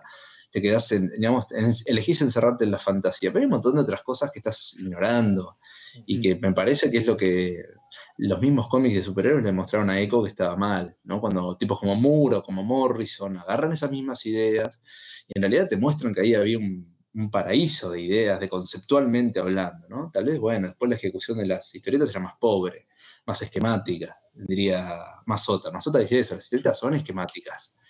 Y, y, ahí está la cuestión, digamos, eso es lo, lo desafiante en realidad, ¿no? señalar lo obvio y desinteresarte o deshacerte del problema. Este, por eso yo lo tomo a Mazota, justamente porque no es un tipo elitizante, ¿no? Claro. Eh, y a la hora, perdón, volviendo ya a tu cuestión con, con las tesis, a la, hora de elegir el objeto de estudio, tanto para, para Alex como para, para Brecha, viste que el objeto de estudio es como que eh, vos tenés una idea que, que era esto que vos decías. Tengo ganas de hablar de, Muñoz, Zampayo y, de Brecha, pero el objeto de estudio es, bueno, ¿qué exactamente es lo que vas a agarrar de eso y con qué visión y cómo lo vas a sostener? Cuando te tocó pensarlo, ¿cómo te, direccionaste? O sea, ¿qué, herramientas usaste? ¿Qué nombrabas a, bueno, nombrabas a Mazota como, como un gran guía en esto? Pero ¿cómo fue ese, proceso? Eh, y fue medio un quilombo porque yo no sabía, no tenía claramente un paradigma o eh, una metodología este, explícita para tratar con eso. Hice lo que pude y primero, bueno, me tuve que rearmar de, de, decir, bueno, ¿quiénes antes que yo pensaron eh, la historieta y de qué manera lo hicieron? Entonces, bueno, eso es lo que llama el estado del arte o el estado de la cuestión, ¿no? que suele ser un embole y que cuando editas los libros este, los sacás, ¿no? Porque es, una de las exigencias de la academia, pero bueno, tiene que ver con esto, que vos estás inscrito en una este, línea de, gente que pensó antes que vos. Tenés que tener en cuenta eso. Para citar, para debatir, para rebatir, etc. Entonces, primero me, puse a investigar sobre esto, bueno, leer Mazotar, el Steinberg, el Eco, este, leer a, a Thierry Grunstein, a Scott McCloud, a Will Eisner, qué sé yo, este, varias cuestiones que, hacían a la cruza de, historieta con alguna, especialidad. Y después, bueno, em, a mí me parece que la clave, hay algo que yo ya no, no, después traté de hacer menos, que era sobre analizar la historieta por como un sistema lingüístico, ¿no? Como que es medio tentador hacer eso porque esa fue como la primera perspectiva que fue la semiótica, que era lo que, también lo que estaba de moda en la academia en los, los 60, ¿no? Eh, era como algo innovador, este, pero que yo creo que te ofrece ciertas herramientas para pensar la historieta, pero si la llevas a un extremo quedas medio como, es como que desarmás el juguete y después ese, nada, te muestra pieza por pieza, nada más. Claro, viste, como que no, no, no hay mucho, no, no te lleva muy lejos. Y, te- y además tenés también la, tentación de agarrar eso como un molde y, colocárselo a todas las historietas y como que ya las explica. No hay que explicar nada. A mí lo que me interesaba más que explicar es, eh, pero bueno, digamos, había algo que tenía que ver con por qué Sinner era excepcional. Era, bueno, meterte a ver cómo, cómo se está construyendo un- una narración en base a un lenguaje y también una historieta que, que se va reconvirtiendo a sí misma todo el tiempo. Bueno, esas cosas me servían para pensarlas. Pero sobre todo también, la, para mí la clave siempre, tanto con Alex como con Brecha, como en general, está la historización. Porque a veces se toman como que pasa con las historietas como pasa con tantas cosas, ¿no? Eh, se toman a las cosas como que surgen de la nada y que- que existen así en sí mismas y no es necesario explicar demasiado. Pero a mí me parecía que había ahí una historia que contar, ¿no? Em, sobre también eh, gente en Argentina que se va del país por cierta situación, por ciertas razones, y cómo era ese contexto y qué implicaba irse del país, y cómo era el sistema de trabajo, eh, y cómo eran los, este, la dinámica de trabajo y de producción, eh, y, qué estaba pasando en la historieta a nivel en Argentina, a nivel europeo, sobre todo en Italia, ¿no? tal vez después en Francia, es decir, como reconstruir también esos lazos y esas eh, cuestiones que hacen que la historieta exista de una manera y no de otra, porque también es eso, hay condiciones y límites materiales que todos los autores tienen en algún momento. Entonces me interesaba leer también a Alex Sinner eh, en base a lo que estaba pasando, porque además también que me lo facilitaban bastante porque es una historieta progresivamente politizada, ¿no? que ya lo hace explícito. Eh, pero bueno, también la manera de entender de los autores la política, el mundo y las cosas que estaban pasando en esas décadas, además como los 70s y los 80s, donde había un montón ¿no? de, de cuestiones ahí álgidas. Este, y bueno, digamos, es- esa es una combinación. Sí, aparte, ¿no? Que es casi paradigmático hablar de, de Alex como un ejemplo de argentina por dos argentinos en el exterior, publicando para España y para Italia al principio Alex Sinner. De hecho, Alex Sinner, si no me equivoco, hasta la Fierro no aparece, digo, en tiempo y forma. Eh, y aparte, nada, un, perso- un per- un personaje que es nacido y criado dentro de un ambiente ajeno incluso para los autores como es Nueva York. Yo recuerdo en tu libro haber leído que uno- una de las cosas que, que habías investigado era eso, o sea, como dos argentinos que en el exilio, y no por nada tu eh, la tesis, el libro se llama El exilio de las formas, digo, do- dos argentinos que van a parar por una cuestión política a Europa, hablan de Nueva York en un, en un momento ¿no? muy, muy puntualmente oscuro, tanto de la ciudad por la cuestión de- del crimen que tenían allá, como también, bueno, ¿no? todas las cuestiones de- del plan Cóndor, ¿no? de, de qué, qué significa Estados Unidos, ya no Nueva York, sino ya Estados Unidos, qué significa eh, con el, los, el pueblo sur- con los pueblos sudam- sudamericanos, digamos, ¿no? con, con la Cruz del Sur. Sí, hay, bueno, eso se va eh, haciendo cada vez más pronunciado, pero está desde bastante desde el principio. Eh, esto tiene que ver con lo que hablábamos hace un rato, ¿no? De, lo que pasaba con Columba y con Rivera Nipur y ese tipo de cosas. Eh, y es que tanto Muñoz como Zampayo les gustan los policiales, ¿no? ese tipo de géneros narrativos, y al mismo tiempo no podían dejar de señalar, de, digamos, decir, yo voy a seguir disfrutando, pero tampoco me ha vuelto tonto, no ignoro que esto sale de, de una cultura que, que funciona de una manera, se sostiene de una manera muy siniestra, que es este, básicamente explotando gente en su país y en el mundo. Y si te fijas, siempre hay una presencia de las minorías, por decirlo de una manera que no sé si no me gusta mucho hablar de minorías, ¿no? Eh, porque parece como que reduce la potencia política de esos grupos. Pero están la cuestión de los negros y la cuestión de Vietnam, la cuestión de bueno, cuando aparecen esos inmigrantes españoles, que en realidad es porque a Zampayo le gusta la guerra civil española, ¿no? Es uno de sus temas que lo obsesionan, pero este, las mujeres, está ahí después, bueno, los latinos aparecen también, por supuesto. Este, ah, van apareciendo hasta aparece la cuestión de Nicaragua, que es donde yo hago el corte, y está también ahí apareciendo la dictadura argentina de una manera este, un tanto metaforizada o más, más imaginaria, pero está ahí presente. Eh, Sí, el, sí, el final, también de, es- el final de eh, Nicaragua es muy explícito, ¿no? El político yendo a. Creo que era la época de Sandino, ¿no? Cuando hacen historia Sí. de Nicaragua. O sea, el, Sí. el- el tipo yendo a darle recursos a, a los enemigos de- del ejército sandinista. Es, es terrible, o sea, hoy, hoy lo ves y estás viendo cómo Alexander se encuentra con un tipo que, bajo las, órdenes de Kissinger, bajó a, a acá, básicamente, a, a- a meter- empezar a repartir dictaduras. Sí, eh, Nicaragua está hecha en el 86, o sea, con la segunda presidencia de Reagan y bueno, que está con, con- se mete en Nicaragua, ¿no? Y, y, este, y también ahí empiezan las cuestiones con Medio Oriente, pero sobre todo con Nicaragua, eso impacta mucho para la, la región y para la izquierda latinoamericana, es como una cuestión importante. Eh, pero también estaba la cuestión de algo de lo que vos decías, ¿no? Eh, vos decís, Alex Sinner es una historieta argentina, eh, también desafía hasta esos límites, porque vos decís que son, está hecho por dos argentinos que se fueron del país, que después no pueden volver, que están en Italia viviendo medio ilegales, entonces para un público italiano escriben una historieta en una Nueva York imaginaria con un policía, este, del policía negro yankee clásico, es decir, una mezcla de cosas que es muy difícil decir exactamente dónde empieza dónde termina los límites de la cultura nacional de uno de otro. ¿no? Este, y me parece que mm, también ese es un, error y una de las obsesiones de Argentina, que es esta cuestión de la cultura nacional, ¿no? la idea de la historieta nacional. Entonces, alguien que, que defienda ese, eso, ese concepto en esos términos, se va a encontrar con un montón de cosas que no puedes incorporar. ¿Y a quién se le ocurriría defender la historieta nacional y no eh, in- incorporar a Muñoz y Zampayo o, o al viejo Breccia?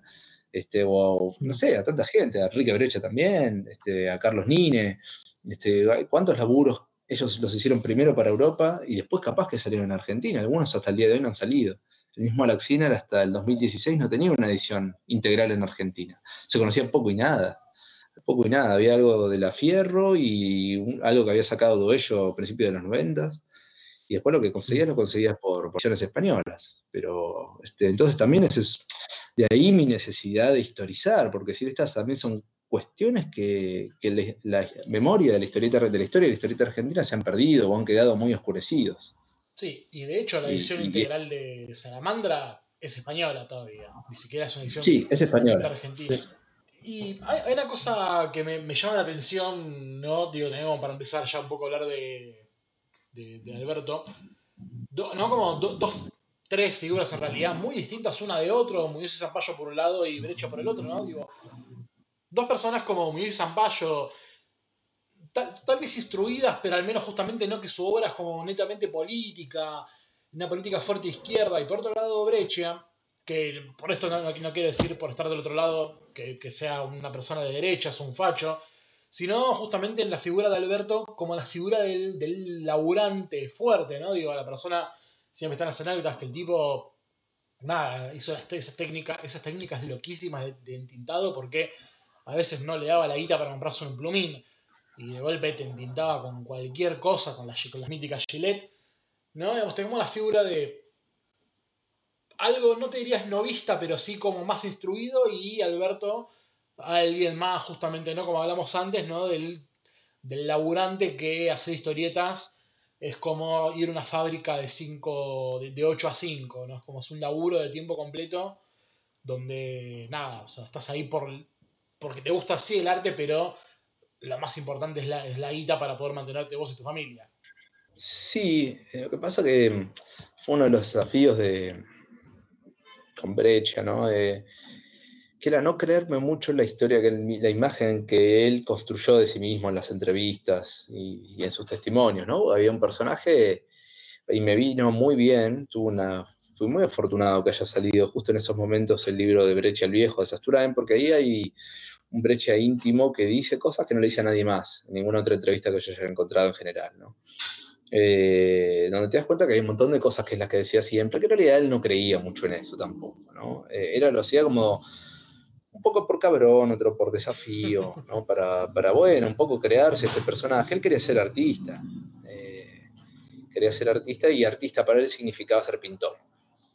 Entonces a, mí eso me interesaba ya desde por sí también Brecha en sí mismo como un sujeto social, histórico, ¿no? Que había, es alguien que crece en el momento en que la cultura popular argentina está haciéndose, cuando están los periódicos, y están las revistas, y está el tango, ¿no? Él, lo ve a Gardel de chico y ve a todas esas figuras del tango y del cine, ¿no? Al mismo tiempo. Eh, entonces también era interesante revisar eso, ¿no?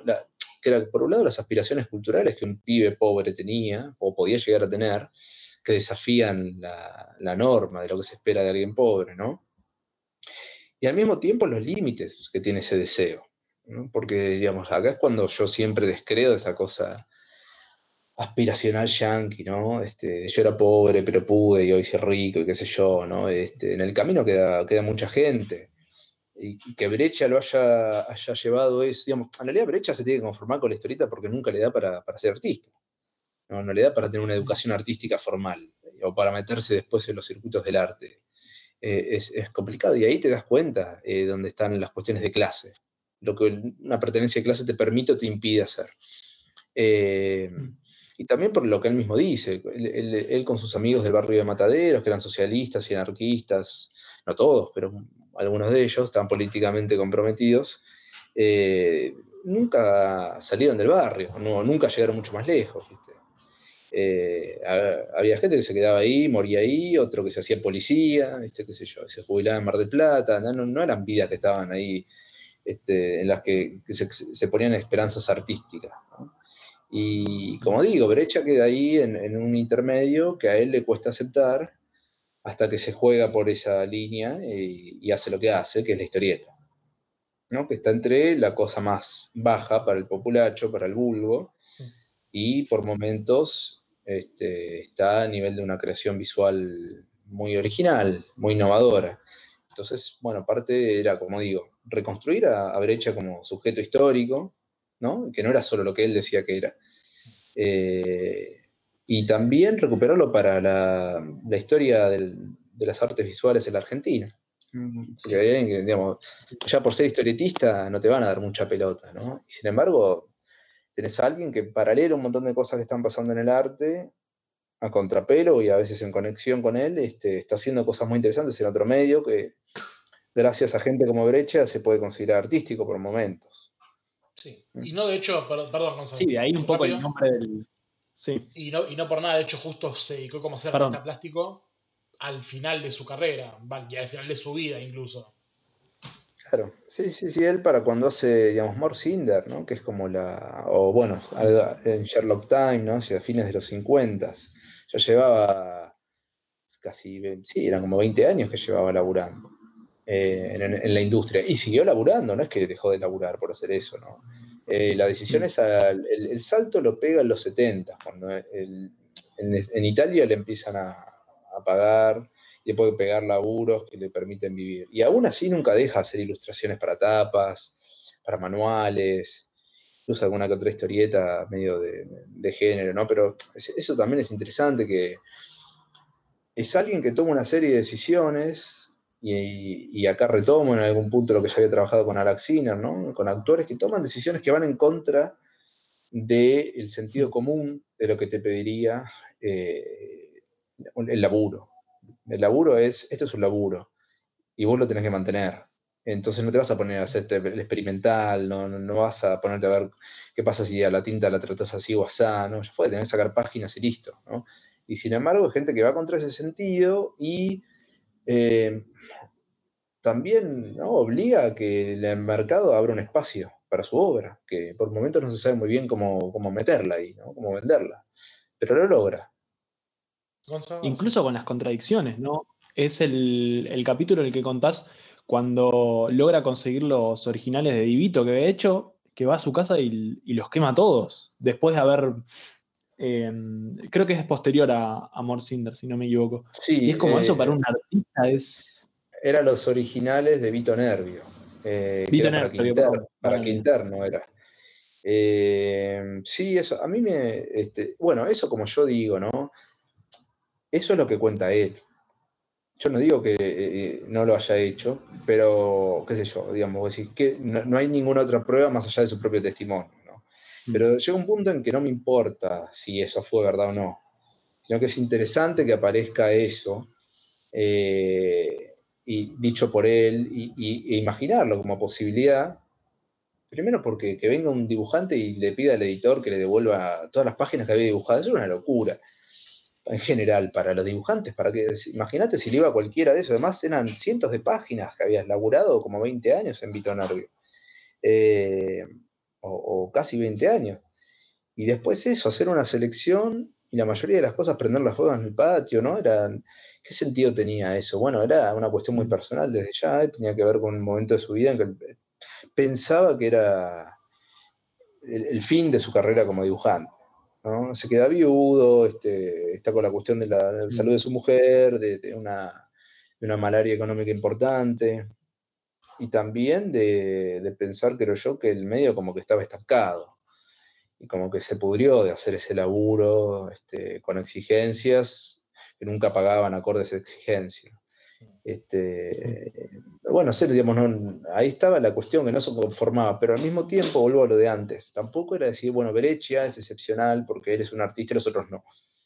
Nunca, él nunca rompe con la historieta. Lo que le permite ser Brecha es la historieta, no romper con la historieta. Digamos, él lo intenta. Y eso da resultados historietísticos interesantes, innovadores. Eh, pero eso existe al mismo tiempo en un circuito que es el de la historieta, ¿no? por eso en el Malva no vas a ver una exhibición de Brecha. O en, el Bellas Artes mm. probablemente, ¿no? Capaz que sí en algún momento, nunca se sabe, pero este, digamos, en, Francia no es ningún escándalo. Y acá de hecho hubo una en la Casa del Bicentenario, que fue muy interesante. Cuando se puede, podés ver el laburo a través del tiempo, estuvo muy bien curada. Eh, pero digamos, no deja de ser, eh, son cosas que son refractarias, no, mejor dicho, bueno, hay un poco de las dos cosas, pero en general las instituciones artísticas son refractarias a algo como la historieta. Por ignorancia también, por desconocimiento. Pero porque me parece a mí que en algún punto em, alguien como Brecha es amenazadora, una figura amenazadora de esas divisiones. Acá, esto, acá empieza el arte y acá empieza la historieta, acá termina el arte, acá termina la historieta, ¿no? Como esos límites. Eh, entonces eso, este, bueno, pone nervioso a algunas personas, o los incomoda y también para pensar esto de la idea de, de recuperar a Brecha históricamente, mm. porque es alguien cuya obra en general no ha sido reeditada del todo, en Argentina, ni en Uruguay.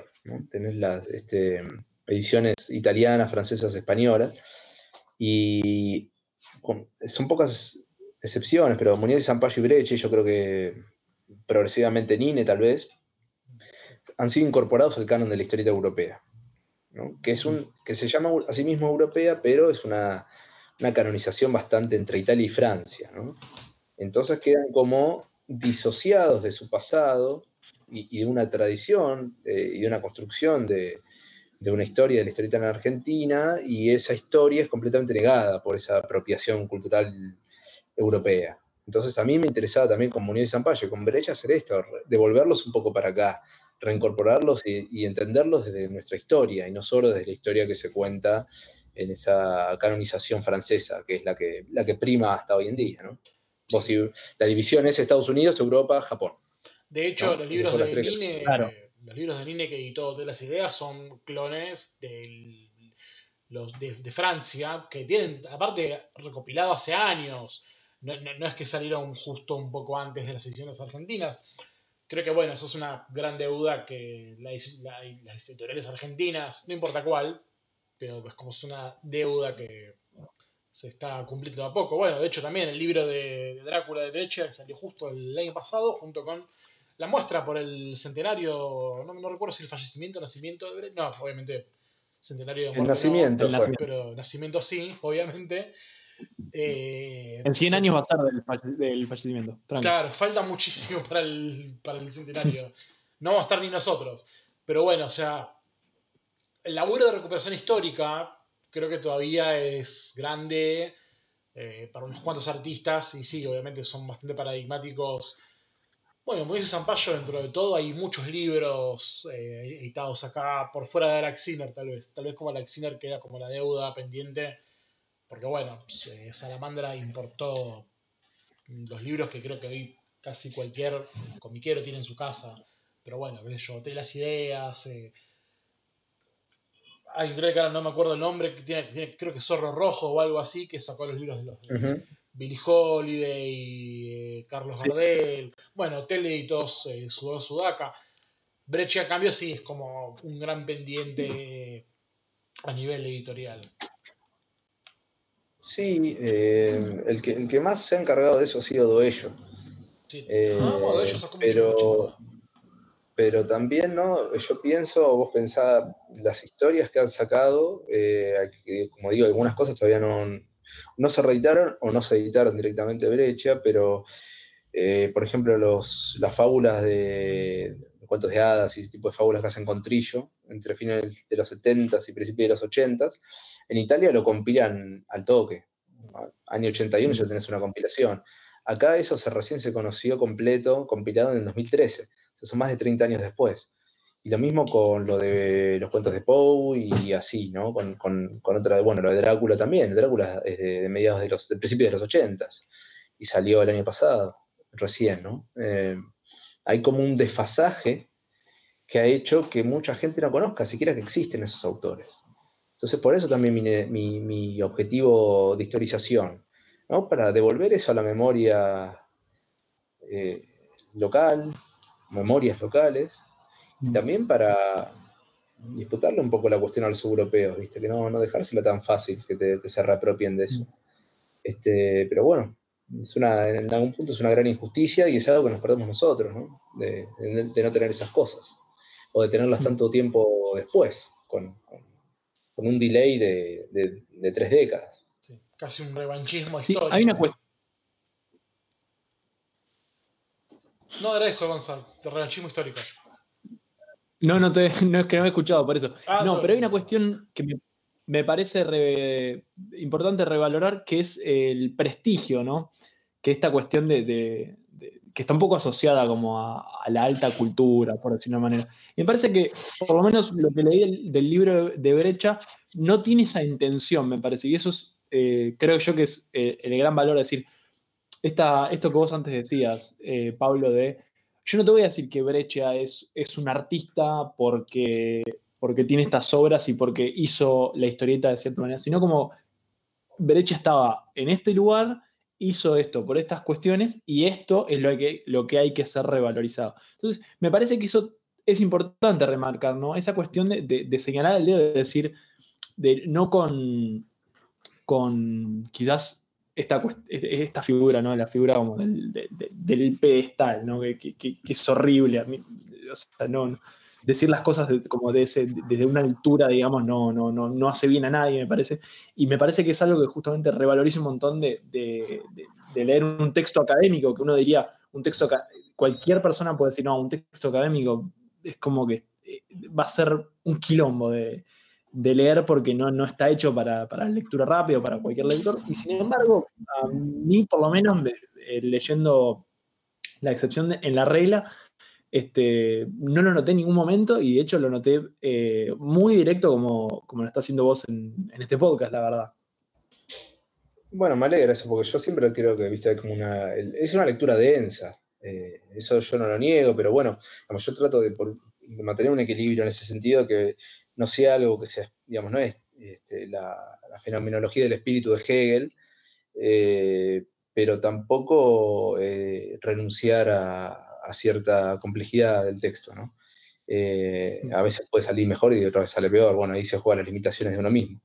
Em, pero sí, sobre, yendo a la cuestión de, claro, es, no escribir una apología de brecha, porque yo además me parecía tanto en esto como en la acción, yo lo vengo acá a defenderte, ¿no? Este que tenés que leer esto porque es lo mejor del mundo, qué sé yo. Eso lo decidirá cada, cada quien como, como lector o lectora. Pero yo no quería hacer eso, una apología, y tampoco quería ¿no? como rescatarlo diciendo, bueno, a pesar de ser historieta, es arte. ¿no? Sino poner las dos cosas. Esto puede ser considerado arte y también historieta. Ahí están, este, es una hibridación, me parece que hay como, como brecha permite pensar la cultura en general y las divisiones que se han hecho en general, eh, clásicamente, además de medio de la historieta, eso es bastante impensado, si uno sigue el esquema clásico, ¿no? Porque siempre buscas, bueno, qué sé yo, artistas visuales, ¿no? Eh, y, y- y eventualmente ha sido incorporado el cine, el teatro también, ¿no? Como que siempre vienen de esos medios, y la literatura, por supuesto, ¿no? Eh, y, y es no entender también que eso hay, hay un, un juego, ¿no? Breche los atraviesa todos esos campos en algún punto. Y lo usa para hacer otra cosa que es historieta. Entonces, este, ahí había también una toma de posición de Brecha y por mi parte también, ¿no? Eh, y bueno, después esto que le decían, bueno, es el Picasso de la historieta. Y, y entonces, bueno, yo me pregunto, o sea, ¿y ¿qué quiere decir exactamente eso? ¿no? ¿Por, qué se, ¿Por qué debería ser, por qué Brecha es el Picasso de la historieta y no Picasso es el Brecha del arte? Obviamente por una cuestión de tiempo, tiempo, es una pregunta retórica, ya sé por qué. Pero, es decir, está, está este problema casi de identificación eh, siguiendo los que a veces es bien intencionado, pero eh, sigue lo, esos límites demarcados de la construcción entre lo alto y lo bajo. Y a mí me Hmm. parece que Brecha es alguien que pone en cuestión eso todo el tiempo. Pone en cuestión lo bajo y pone en cuestión lo alto. Eh, y, y ahí me interesa este, indagar, ¿no? Por eso es la excepción en la regla, no la excepción a la regla. Eh, eso hubiese sido muy fácil, ¿no? Porque era como si, bueno, si era un tipo que era un genio que estuvo encerrado en la historieta. En realidad no, es decir, él lo que demuestra es que con la historieta se puede hacer un montón de cosas más. Esas divisiones son frágiles, no es que sean, no es que no existan, porque tienen efectos reales las divisiones, aunque sean conceptos, pero digamos, son frágiles también. Y hay que revisar o sea, cómo nosotros mismos estamos pensando en nuestra cultura. ¿no? A través de Brecha me pareció que, bueno, lo, podía, hacer, digamos, algo que lo desafía, me pasó a mí, me desafió como lector. Aparte, es muy minimizante hablar de, digo, al, al, margen de una cuestión temporal, ¿no? Pero es como minimizante hablar de Brecha como el Picasso de la historieta, porque sonaría como que el arte pictórico, ¿no? Digamos, de, de cuadro es algo elevadísimo, en cambio la historieta no. Y qué sé yo, su, suena como casi una comparación, no te diría esnovista, pero sí eso, es muy como reduccionista, de decir, bueno, Breche no puede llegar a hacer mucho porque es historieta, pero bueno, como es excepcional, lo podés bautizar como ¿no? Hmm. un, un Picasso, un Rembrandt, lo que quieras elegir. Al menos a mí me hace sensación, digo, que teniendo en cuenta ese statement, me parece como que son comparaciones que restan más de lo que suman. Sí, al final no dicen nada. O, mejor dicho, te impiden pensar más allá de eso. Yo quería lo que quería era justamente pensar más allá de lo que eso quiere. El mismo Brecht había ayudado a construir, porque él todo el tiempo decía, a mí la historieta no me interesa, a mí la historieta no me gusta, a mí me parece una pavada. Eh, entonces también es como que se queda mucho en, eso. ¿no? Decía, ah, claro, en es un genio artístico, pero este que, que hace esto en vez de hacer cuadros, ¿no? que era lo que él quería hacer. Eh, y después, digamos, no te das cuenta que no es así tampoco. Eh, que, que, que, eso mismo, él mismo le confiesa a Sasturay, ¿no? que la amaba la historieta, eh, pero también, aunque la hubiese odiado, ¿no? hizo lo que hizo igual. Sí. Entonces hay una serie de decisiones y de cuestiones que, que te das cuenta que, no alcanzan, no son explicadas o satisfechas por eso que el, el mismo Breccia dice. Es paradojal y, y yo quería este, entender esa paradoja también, no, no, no, tratar de solucionarla, sino decir, bueno, esto, esto funciona en base a esas contradicciones también. Gonzalo, no sé si querés decir algo más eh, o preguntar algo más sobre la, la parte de tesis de, de, Pablo.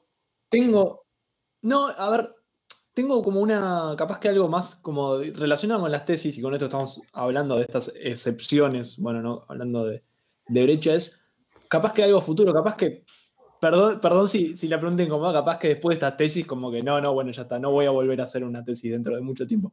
Pero digo, si vos dijeras, bueno, ¿qué otras excepciones pueden haber en, en, en la historieta? Puede ser Argentina, puede ser este, de cualquier otra, otra nación, continente, movimiento, lo que sea, ¿te gustaría vos ahondar en un futuro y como algún breve resumen por qué es lo que verías ahí dentro de esa excepción?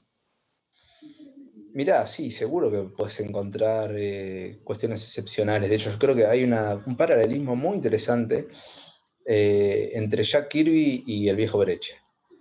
Tipos que salen de los bajos fondos, que son chicos pobres, que nunca tienen acceso a una gran educación superior, eh, que en un momento de sus vidas, este, digamos, que siempre tienen una relación amor-odio con la historieta, que empiezan a, indagar en las técnicas ¿no? y experimentar con eso, y al mismo tiempo sin dejar de ser eh, laburantes de una industria. Eh, y, y, a mí, digamos, este, no sé, tal vez me interesaría poder llegar a escribir, pero yo diría, no, no escribiría mucho más un artículo, ¿no? Tesis hace una vez en la vida, no querés saber nunca más nada, yo hice dos, este, porque soy un enfermo, no, no hay que hacer eso, ¿viste?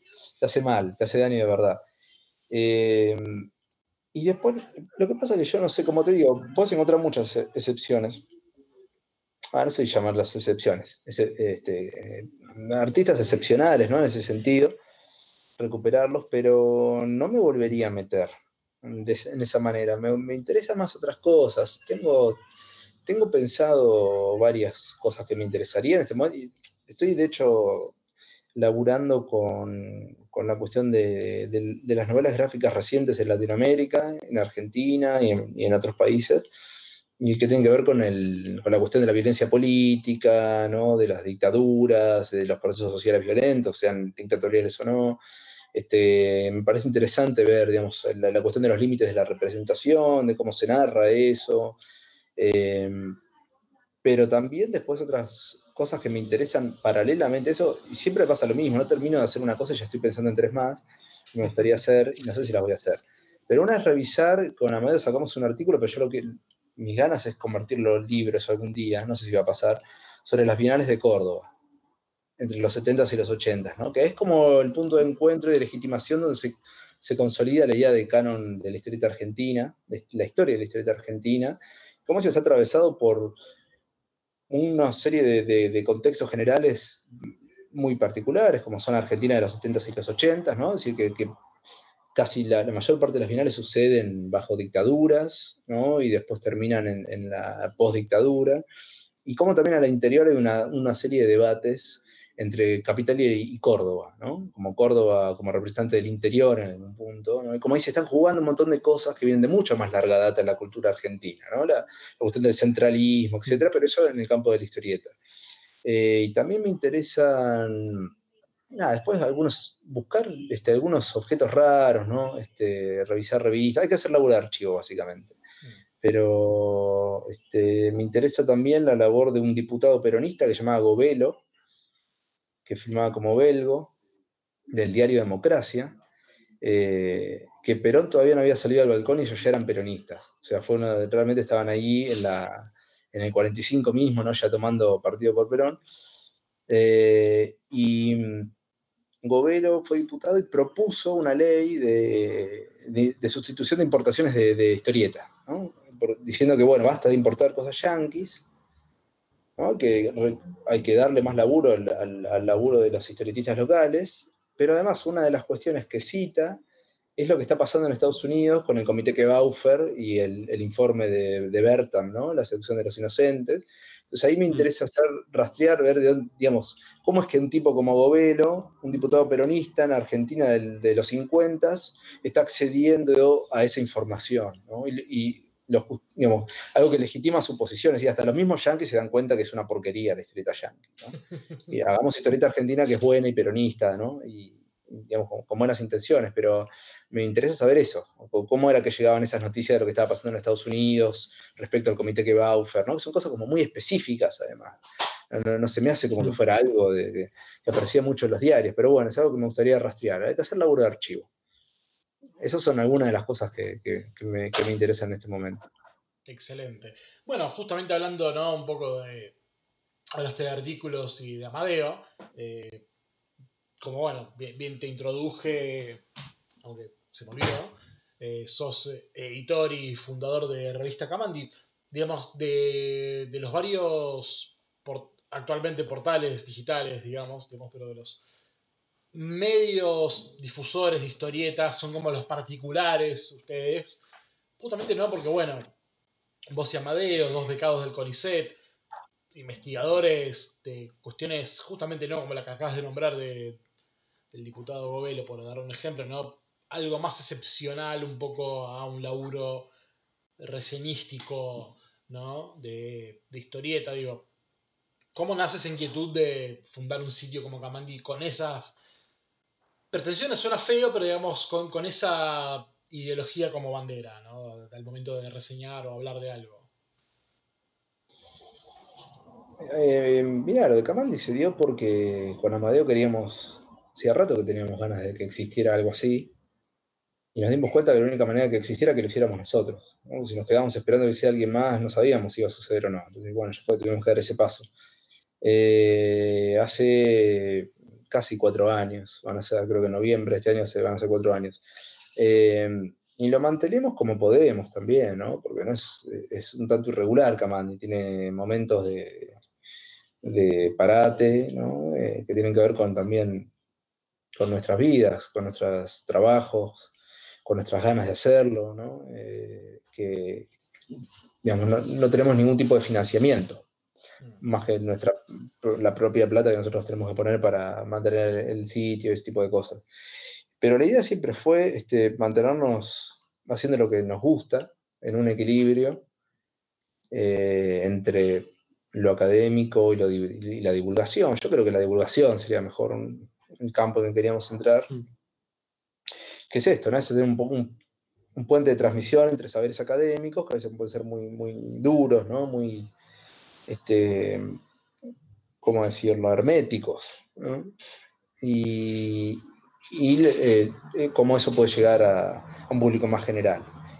Y, también después este, una libertad de expresión a través de, elegir lo que quiera, lo que se quiera para hablar y discutirlo mientras se haga bien, digamos. ¿no? O sea, la cuestión es que es mantener una calidad de escritura eh, y, de crítica que a nosotros nos parezca interesante. No, no solo hacer reseñas. En general no vas a ver reseñas en el sentido clásico de la palabra. Eh, vas a ver eh, debates, discusiones, reflexiones, historietas mismas que son editadas, publicadas en otros lados eventualmente, o antes o después, ¿no? Eh, está Jorge Quien, ahora Pedro Mancini, lo que está haciendo en las redes y lo está publicando también en Camandi, que es buenísimo, los defensores del bien. Eh, entonces, una, es eso, entender la, historieta desde diferentes perspectivas, ¿no? Y una, en un espíritu masotiano, ¿no? de, mucha apertura y de lo, más democrático posible. Y aparte, también cuando hablaste un poco de, de tu preparación con las tesis, que hablaste justamente de que no hay formación de críticos de historieta, eh, en paralelo a Kamandi vos estás haciendo los cursos de punk que antes los promocionan de esa manera, como talleres de crítica. También digo, ¿no? Justamente algo que vos que, que hiciste con Amadeo, ¿no? Que sentías como una necesidad porque no existían y a veces no queda otra que poner las manos en el barro y trabajar. Sí, al principio hicimos, intentamos hacer un, eh, un taller de crítica, de historieta, era un poco más formal estábamos trasladando cosas de la academia hacia ahí y nos dimos cuenta con Amadeo que medio que era como que estábamos reproduciendo la academia en un lugar no académico. Entonces medio que, eso no, no, era la idea. Eh, eso lo hacemos cuando damos seminarios de, grado o de posgrado, depende de dónde lo acepten y cómo. Eh, las universidades, donde sí tenemos un seminario armado y lo hemos dado un par de veces y nos ha ido muy bien. Pero por eso también cambiamos, en el caso de lo hacemos en Punk, la librería de, Villa Crespo. Eh, lo cambiamos a la idea de más que, digamos, que la crítica aparezca de otra manera ahí. Entonces hicimos un taller de lectura. Pero lo que nos interesa también es ayudar a formar lectores y que la gente que en general también eso nos pasa, hay un montón de gente que participa, que no tiene una, necesariamente una relación previa con la historieta o una, una relación que no era muy fuerte, que era ocasional, o en algunos casos prácticamente ninguna. Sin embargo, ese, termina este, siendo intercambios muy fluidos, muy interesantes. Y eh, también tenemos un intento por dar una perspectiva de diferentes cosas más o menos contemporáneas, ¿no? que va desde Argentina a Sudamérica, Estados Unidos, a Japón, a lugares de Europa, este, es decir, lo más heterogéneo posible que nos permita abrir el debate en diferentes direcciones. ¿no? Eh, así que ahí, en, ese caso, hubo un, recalculamiento por, parte nuestra, por cómo empezamos y, cómo, cómo, seguimos y cómo seguimos hasta ahora. Empezando con una cosa más formal de crítica y yendo después directamente a la lectura. Y mirá, hemos sobrevivido todo el macrismo y ahora incluso hasta la pandemia. Y sigue habiendo gente interesada y que se mantiene. Entonces a nosotros también nos da mucho gusto. Es un espacio que nos gusta cuidar, que nos interesa mantener porque nos hace bien. Nos hace bien. Y es laburo, pero al mismo tiempo también es placer.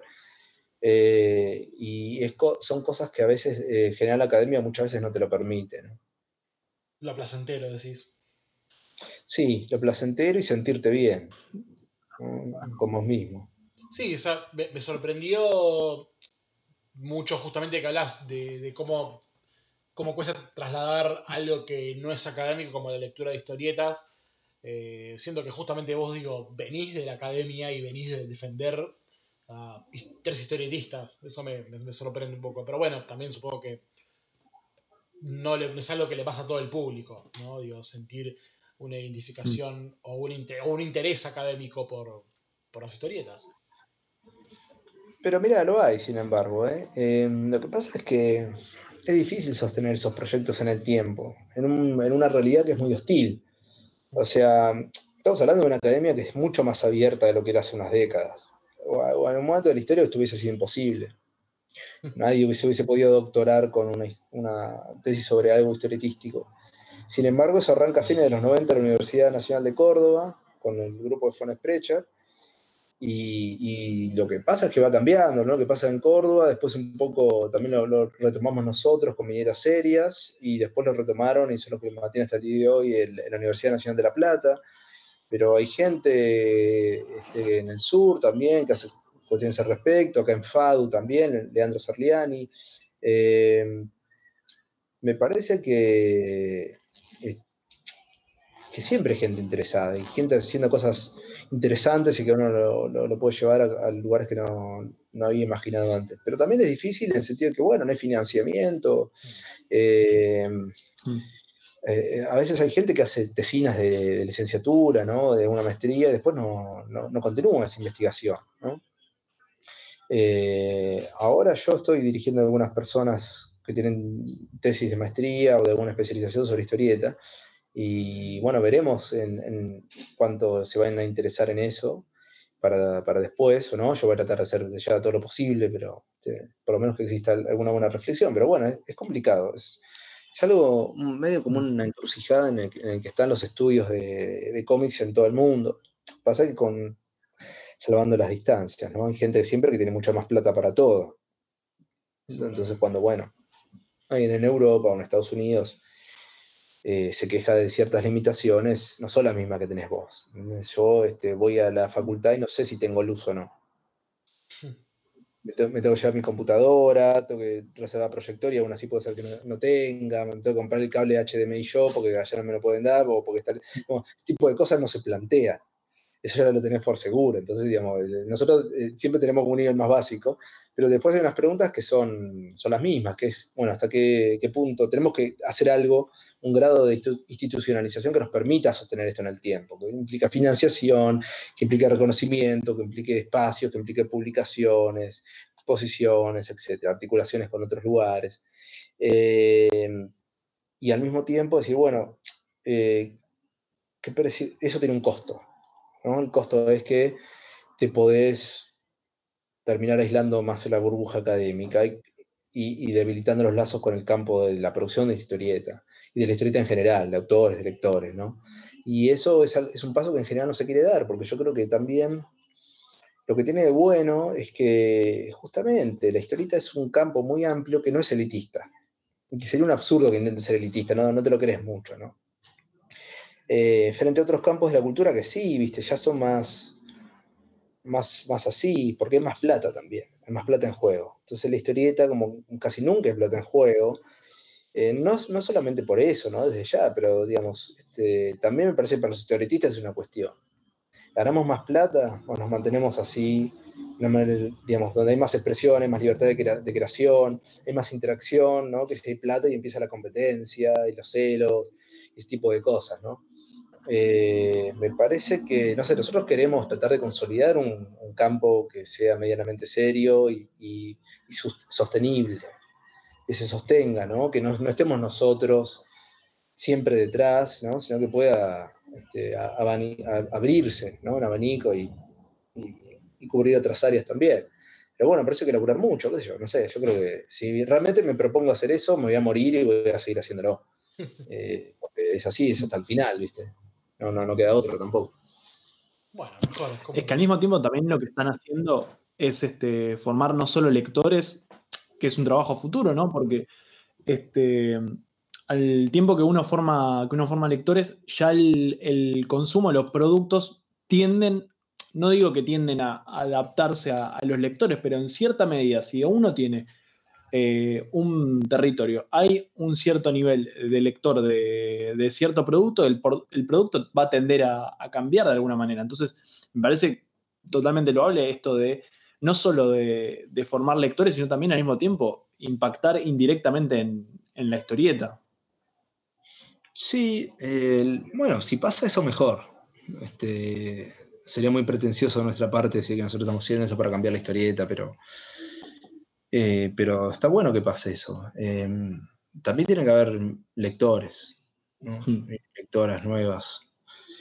Y porque también me parece que hay, un montón de gente haciendo historieta desde perspectivas, estilos, géneros, temáticas que eran impensables hasta 20 años atrás, tal vez, ¿no?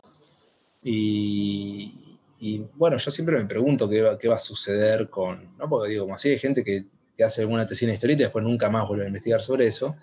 Hay gente también que hace historieta y nunca más vuelve a hacer eso. Este, me interesa saber cómo, cómo va a cambiar, cómo, cómo, esas cosas interactúan entre sí. Y bueno, ¿no? ¿Quién te dice? Este, que esas este, nuevas lecturas y nuevas investigaciones permiten en algún punto hacer otros cruces también productivos de otra manera, ¿no? Que no, no solo se, se, queden limitados a su, a su área de incumbencia.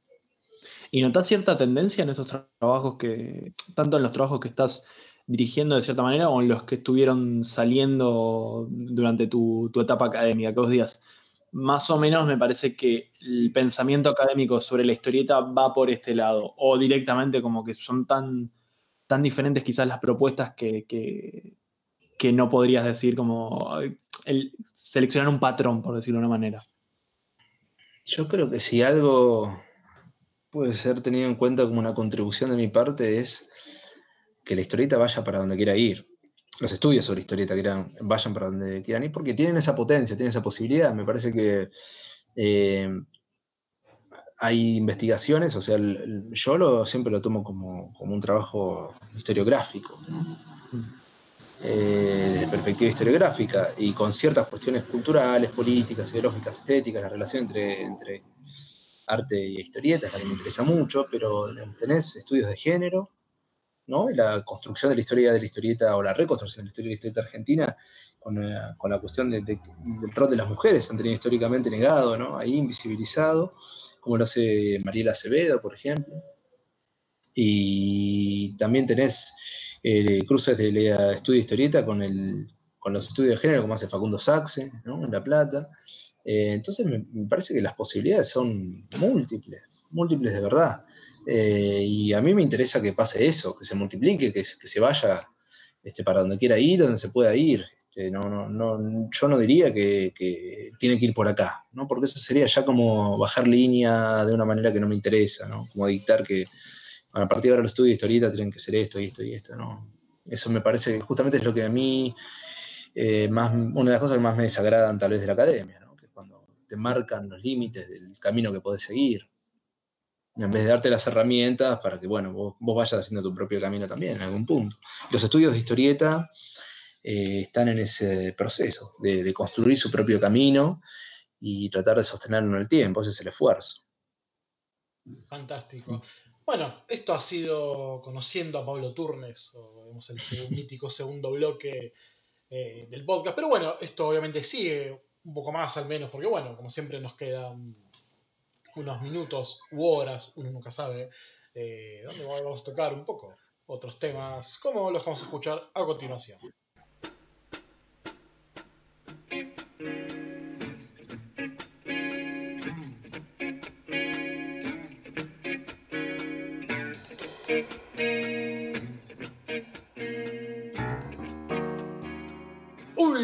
Último bloque de este episodio, como siempre, mitad de entrevista, pero sobre todo debate. Diría tres cuartos debate, un cuarto entrevista. Porque bueno, siempre hay que empezar con una pregunta. Pero la pregunta generalmente es para toda la mesa, no solamente para el invitado que el día de hoy es el doctor Pablo Turnes. Que bueno, nada, un, un investigador de todo terreno, el terreno de las historietas obviamente. Pero bueno, ¿no? Como habíamos hablado un poco, ¿no? Lo que es el statement del sitio Kamandi, de cómo desarrollan la divulgación de la historieta. Y un poco lo que vamos a hablar es eso, ¿no? De qué es lo que nos motiva tanto a Gonza como a mí, como a Pablo también, qué es lo que nos motiva a hablar o difundir cierto, cierto aspecto de la historieta que, que, que ¿no? Que nos parece como relevante o interesante, ¿no? Capaz un poco como para centrar un poco la división entre lo que es la, la divulgación y la información, digamos. Bueno, en realidad está mal dicho, digamos, lo que sería la divulgación de la información por un lado y ya una cuestión más técnica, más científica, ese tipo de divulgación, divulgación científica, está. ¿Qué, ¿Qué diferencias hay entre uno y otro? Preferencias eh, le, abro, el juego a quien quiera comenzar a hablar o repreguntar o debatir. Hmm. A mí lo que me. Yo lo que pensaba para este bloque era primero que cada uno diga. Ya un poquito, yo un poco Pablo igual lo respondió igualmente invitado a, agregar todo a parecer que, que surja con esta pregunta, pero es algo más primitivo, ¿no? ¿Por qué mm, abrimos nueve paneles? ¿Por qué abriste vos revista Kamandi, ya es algo más como, más, puede pecar de reductivo, pero me gustaría empezar como por esa chispa, ¿no? Como, ¿por qué historieta? ¿Por, qué divulgar? ¿Por qué hablar? ¿Por qué, eh, ¿Por qué escribir? ¿Y por qué escribir sobre lo que nos interesa de ese campo, ¿no? Porque estaba el pedo. También, seguro, eso seguro. Porque tenía tiempo de sobra y ahora no lo tengo. A ver, qué buena pregunta. No sé si, no sé a ver, qué buena pregunta, pero no sé si es una pregunta que al menos yo me he hecho. A ver, a mí siempre se me acusa hacer el Génesis de nueve paneles. Eh, no tienen pruebas, pero bueno, me lo han acusado en podcasts, entrevistas. No sé si realmente tengo como la respuesta. No sé si realmente tengo la respuesta, punto. O sea, sí, a ver. Peca de obvio decir que me barra nos gusta la historieta, a, nosotros, a Pablo, eh, a gente de otros sitios como Uroboros, Comiqueando, Cinerama, obviamente nos gusta y mucho, como para dedicarle tiempo, no solo tiempo a la lectura, sino tiempo a, la, lectura de, cuestiones adyacentes, a la lectura de investigación, a la búsqueda de la información. Yo creo que pasa también un... Hay, al menos en mi caso, capaz una cuestión más ególatra, ¿no? Digo, de pensar que capaz puedo tener algo interesante que decir con lo que leo, o con lo que investigo, o con otras puntas que exceden lo, lo como la música, cuestiones más documentales que lo que me gusta a mí. A mí un género cinematográfico que me gusta es el de documental, justamente. Eh, yo creo que hay un poco de eso, ¿no? Un poco de decir, sé sé de estas cosas, pero capaz de algunas cosas muy puntuales sé mucho más y capaz me gustaría como compartir mis saberes eh, a, la población, qué sé yo, capaz como una respuesta estoy ensayando ahora mientras hablo esto. Eh, al menos en mi caso me pasa un poco eso, no sé vos Pablo o Gonza. Hmm. Por mi parte, para, para sumar a la, opinión de, de nueve paneles, Sí, obvio. Este, yo. Defender lo que dije. Que, capaz, no, no te voy a defender, eso es, eso es lo que voy a decir. Vos, defender el este, No, no, es algo completamente distinto a lo que vos dijiste para mí. Yo siento que muchas de las cosas que, leo o que veo, capaz por video de YouTube, me parece que eh, hay un punto que muy pocos saben, no por. No, no quiero pecar de elitista ni nada, no quiero decir ni, ni que esto es lo que todo el mundo tiene que, escribir. Sinceramente, estoy diciendo de lo que a mí disfruto leer o ver, eh, capaz que videos de, eh, de, análisis en YouTube, por ejemplo, lo que me gusta también escribir, que es esta cuestión de, narración, de la narrativa de la historieta. Yo, por mi parte, yo veo ahí un campo que no, de mi humilde opinión, no está del todo explorado y es un poco lo, que intento hacer en, mis notas.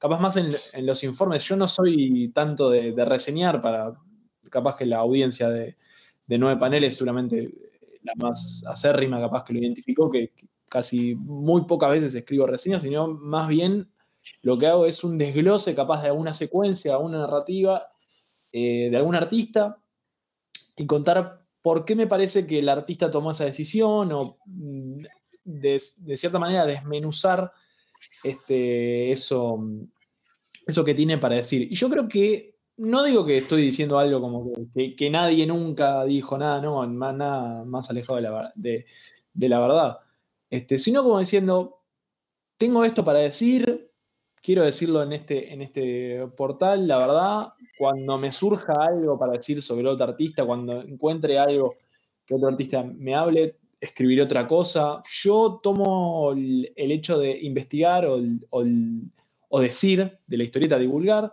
eso más que nada, como diciendo, son como paréntesis, más que nada. Y me parece que ahí está, que con esos paréntesis logro de cierta manera eh, revalorizar, bueno, no, no, en tanta, capaz que la palabra es muy grande, ¿no? Pero revalorizar como la, narrativa de historietas. Pero bueno, eso simplemente para, por mi parte. Bocha. Bueno, nosotros, yo, lo, como dije antes, este, hicimos Camante porque queríamos un, espacio así, entonces nos dimos cuenta que lo teníamos que hacer. Y también, bueno, ahí hay un manifiesto, eh, donde nosotros decimos que la historieta tiene que ser zona liberada. Eh, parece que es una, manera de democratizar y también de participar en la vida pública de alguna manera, por más que sea desde un lugar muy específico, eh, abriendo puertas para que se pueda hablar libremente este, y en un amplio espectro de, lo que nos interesa. De, de, la historieta y también desde la historieta revisar cuestiones sociales, políticas, de lo que fuera, ¿no? Este, de, lo, que interese. Eh, y hacerlo mejor. También es eso, contribuir a que haya un debate un poco más interesante que lo que uno a veces encuentra en horribles grupos de Facebook, ¿no? Parece que, tiene que haber otras, otras posibilidades. Está todo bien, ¿viste? Si quieres ser un grupo de, fans de algo, también tiene todo el derecho a existir, eso no está mal, pero que no sea esa la única opción, ¿no? Claro, que haya algo más elevado. No sé si elevado. Eh, a ver, porque si no, ¿sabes cuál es el problema? Que vos, si yo digo elevado, es como que me estoy poniendo por arriba de los demás. No, pero a ver, yo, eh, perdón, yo capaz me refiero a elevado en el sentido que capaz la discusión de fan no, es que sea menor o peyorativa, pero sí tiene esa cosa como más eh, como contenida, ¿no? Tipo más propia, anclada en algo y basada también en una cuestión más subjetiva. Así. Que la investigación por momentos carece de subjetividad, o sea, obviamente hay subjetividad el momento de decir, y yo voy a hablar de esto porque, o sea, primordialmente porque te gusta, pero bueno, también porque ves algo más que no puedes ver en otras cosas, y ahí es cuando, bueno, ya la subjetividad quedó anclado en el tema que elegís, pero a partir de ahí la subjetividad no existe. Mm, yo, creo que es al revés, yo creo que la objetividad no existe. Lo que pasa es que decir eso no quiere decir que puedes decir cualquier cosa en cualquier lugar porque sí. Eh, eh, en la academia es, vos tenés una, serie de, formas y de formatos incluso, ¿no? Que te, que te, digamos, es un poco como la historieta, si querés, vamos a hacer una metáfora muy forzadita, pero, ¿no? Este, decir, vos tenés una serie de construcciones materiales que tiene que ver con la puesta en página, con los paneles, lo que puedes usar, lo que no puedes usar, los materiales. Y bueno, pasa algo así con la academia, es decir, si vas a decirlo, tenés que sostener, es que, que, justificar, que legitimar de alguna manera. Para eso hay un, sistema de citaciones, ¿no? Está esta cuestión del todo de la cuestión, este, tiene que haber unas conclusiones, tiene que haber un desarrollo. Si no, es un, digamos, puede ser un trabajo académico igual, pero va a ser uno malo, probablemente o, alguno que, digamos, este, tal vez pueda ser este, señalado de esa manera. en cambio, bueno, eso obviamente no pasa en un, grupo de Facebook de fans, porque para eso existe, para, compartir tu fanatismo por algo y ya, este, después verás si quieres ser más o menos crítico. Parece que son objetivos muy distintos, pero igual nosotros en Camandi justamente lo que no queríamos era que alguien para escribir, para pensar sobre o presentar alguna cuestión, tuviera que seguir esos formatos, citar gente autorizada, ¿no? Como toda esa, esa cuestión mucho más jerárquica que tiene la academia que llega un punto a nosotros nos desagrada, porque yo no me considero eh, un, especialista en nada, en ese sentido, y, ni una voz autorizada, ¿no? Por más que, por supuesto, después, viste, te, te, invitan y te presentan así, qué sé yo. Eh, a mí me pone un poco incómodo, pero eh, claro, eh, hay gente que sabe mucho más de brecha que yo, ponele, ¿entendés? Pero como yo te digo, mi, idea no era hacer una biografía de brecha, saber todos sus, íntimos detalles, ¿no? Era, era eh, pensar en brecha como sujeto y, como desde esa obra, de sus acciones, se podía pensar otras cosas. Me parece que Kamandi sigue un poco esa lógica también, al menos es lo que yo te puedo decir. Tal vez a medio te puedo decir alguna otra cosa, pero decir que eh, Kamandi es una plataforma para para disparar ¿no? algunos dardos hacia algunos lados y, revisar cuestiones y debatir y hacerlo de la mejor manera posible. Eh, no es un fin en sí mismo, Kamandi. igual, digamos, decís que no querés saber mucho, que sentís que no sabes mucho, pero bueno, tenés dos títulos gracias a Brecha y a Alex Sinner. Bueno, algo por algo es. Pero, pero sí, qué sé yo, Macri tiene título de ingeniero. ¿Vos le, vos le darías un, que, un puente a Macri?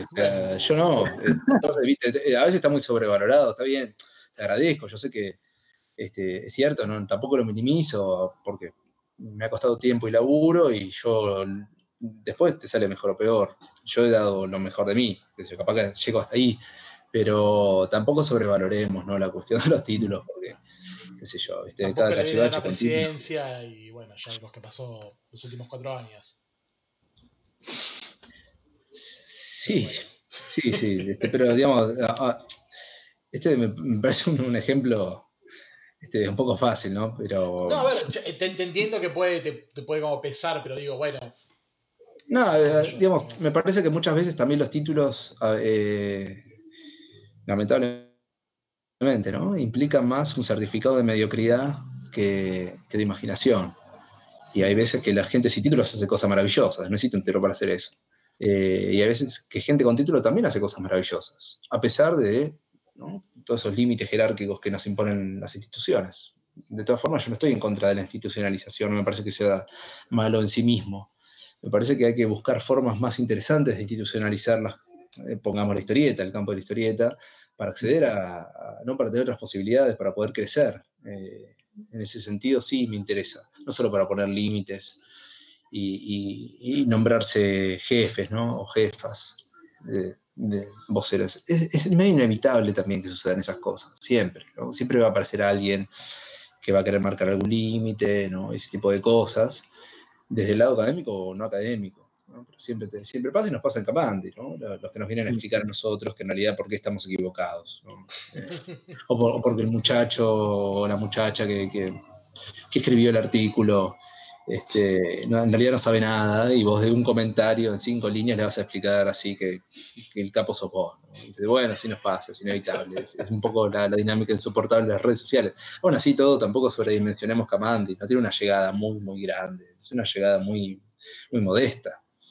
Aún así todo irritamos personas, ¿no? Por alguna razón. Sí, cuando te metes con Nipur sobre todo.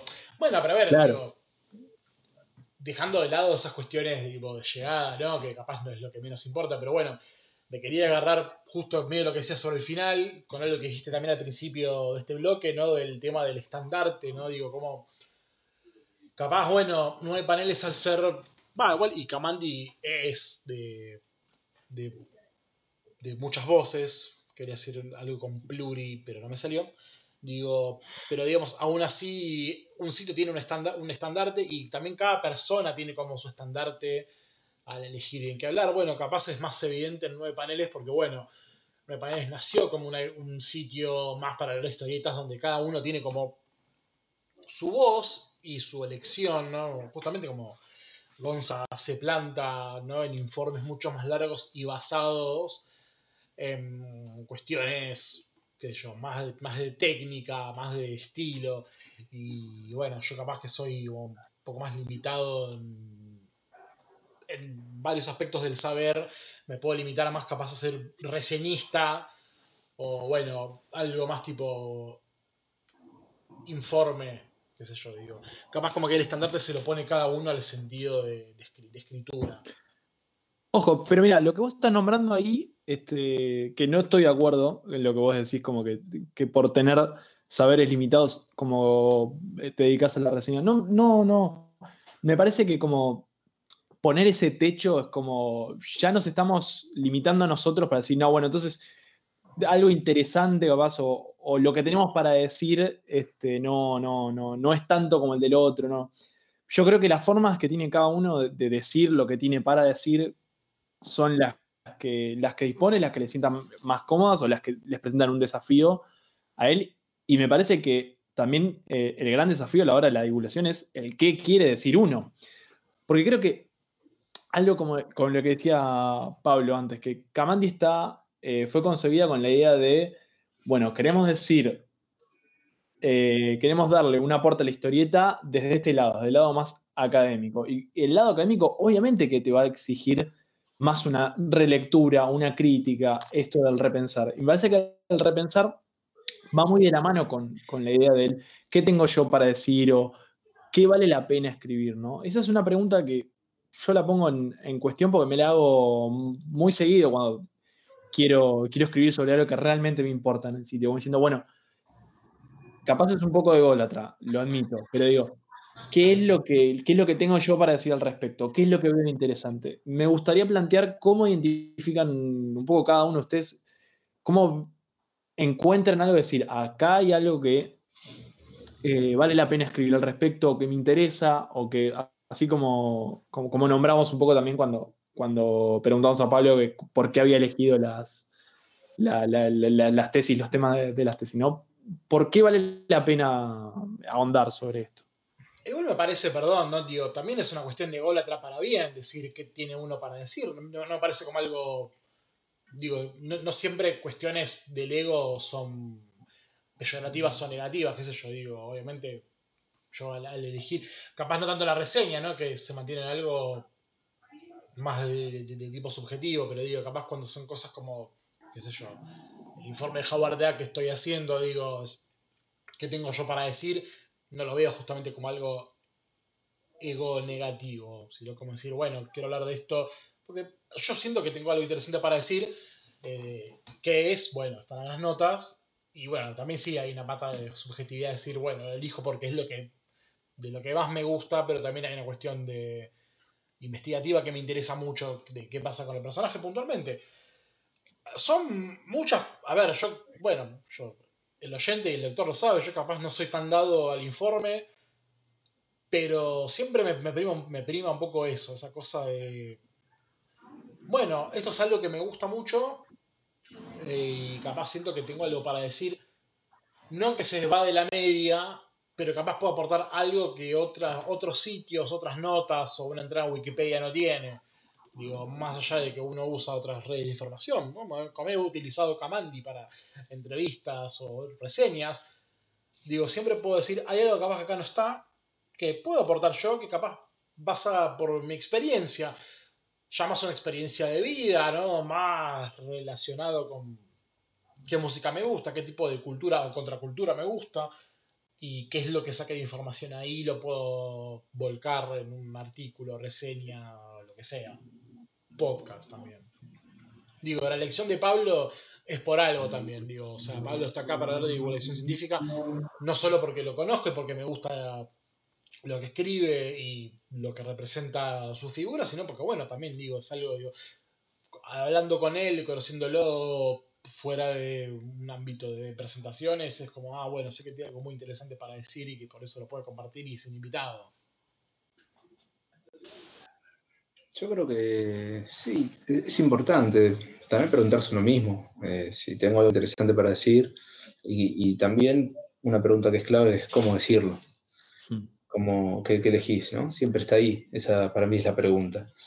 Eh, y después también saber que llega un punto en que tal vez uno no tenga cosas muy interesantes para decir, pero otras personas sí. Entonces también hay que abrirles ese espacio, ¿no? permitírselo. Eh, a nosotros nos gustaría poder hacerlo con, con, un poco más de sustento, vamos a decirlo, ¿no? Así poder pagar. Nos parece también que estaría bueno que en un punto se profesionalice algo de eso. aunque se pueda pagar. Porque mientras tanto siempre casi siempre igual, ¿no? La historieta de una forma o de otra, haciéndola, leyéndola, compartiéndola, estudiándola, y etc. Es, es una actividad militante. Difícilmente alguien, o sea, si no te pagan por hacer historieta, mira que te van a pagar por leerlo por estudiarla. Eh, entonces ahí hay algo que se sostiene en base a, eso, a esa convicción, a esa militancia, sin, exagerar, ¿no?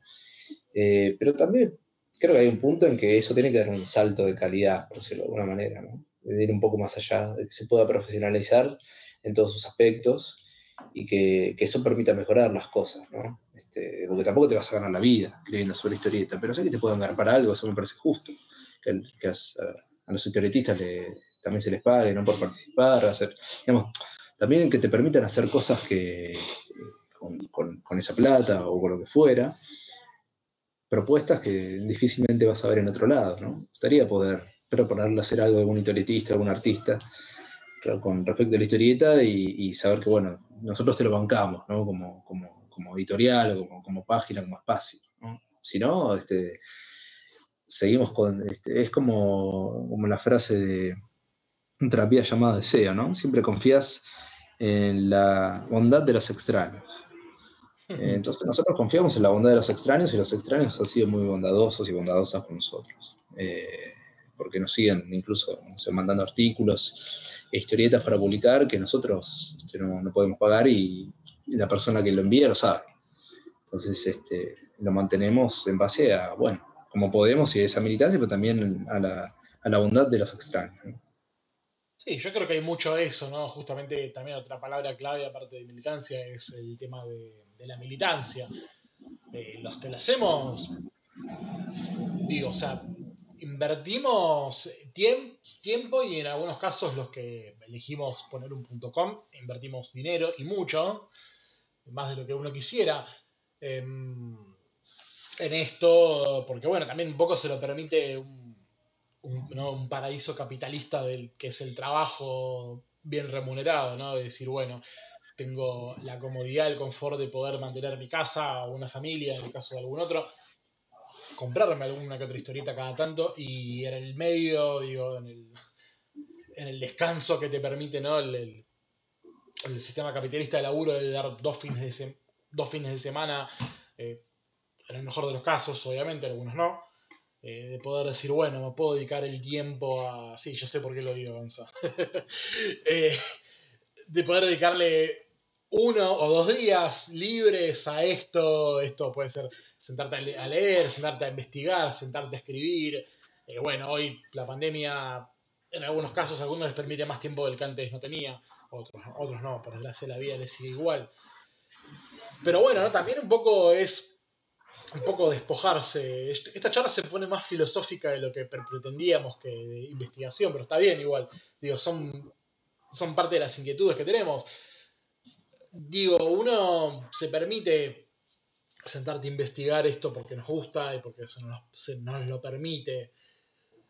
Y después, bueno, ya viene capaz un poco la pregunta para tratar de tirar a lo que nos interesa con Gonza, ¿no? La investigación científica, ya cuando se nos permite capaz tener, sea por interés o por ingreso económico, la posibilidad de poder investigar más a fondo y ser académico, si se quiere, en lo que uno puede plantarse al momento de escribir.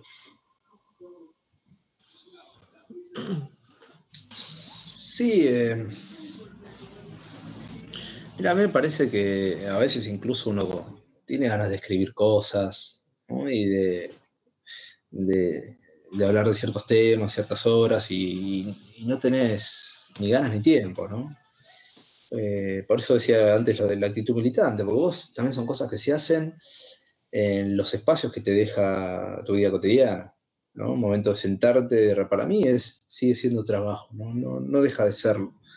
Pero la, la, diferencia es que es un trabajo que me da cierta gratificación, que no tiene que ver con el dinero y que, que, no sé, me hace feliz y, lo siento como un aporte.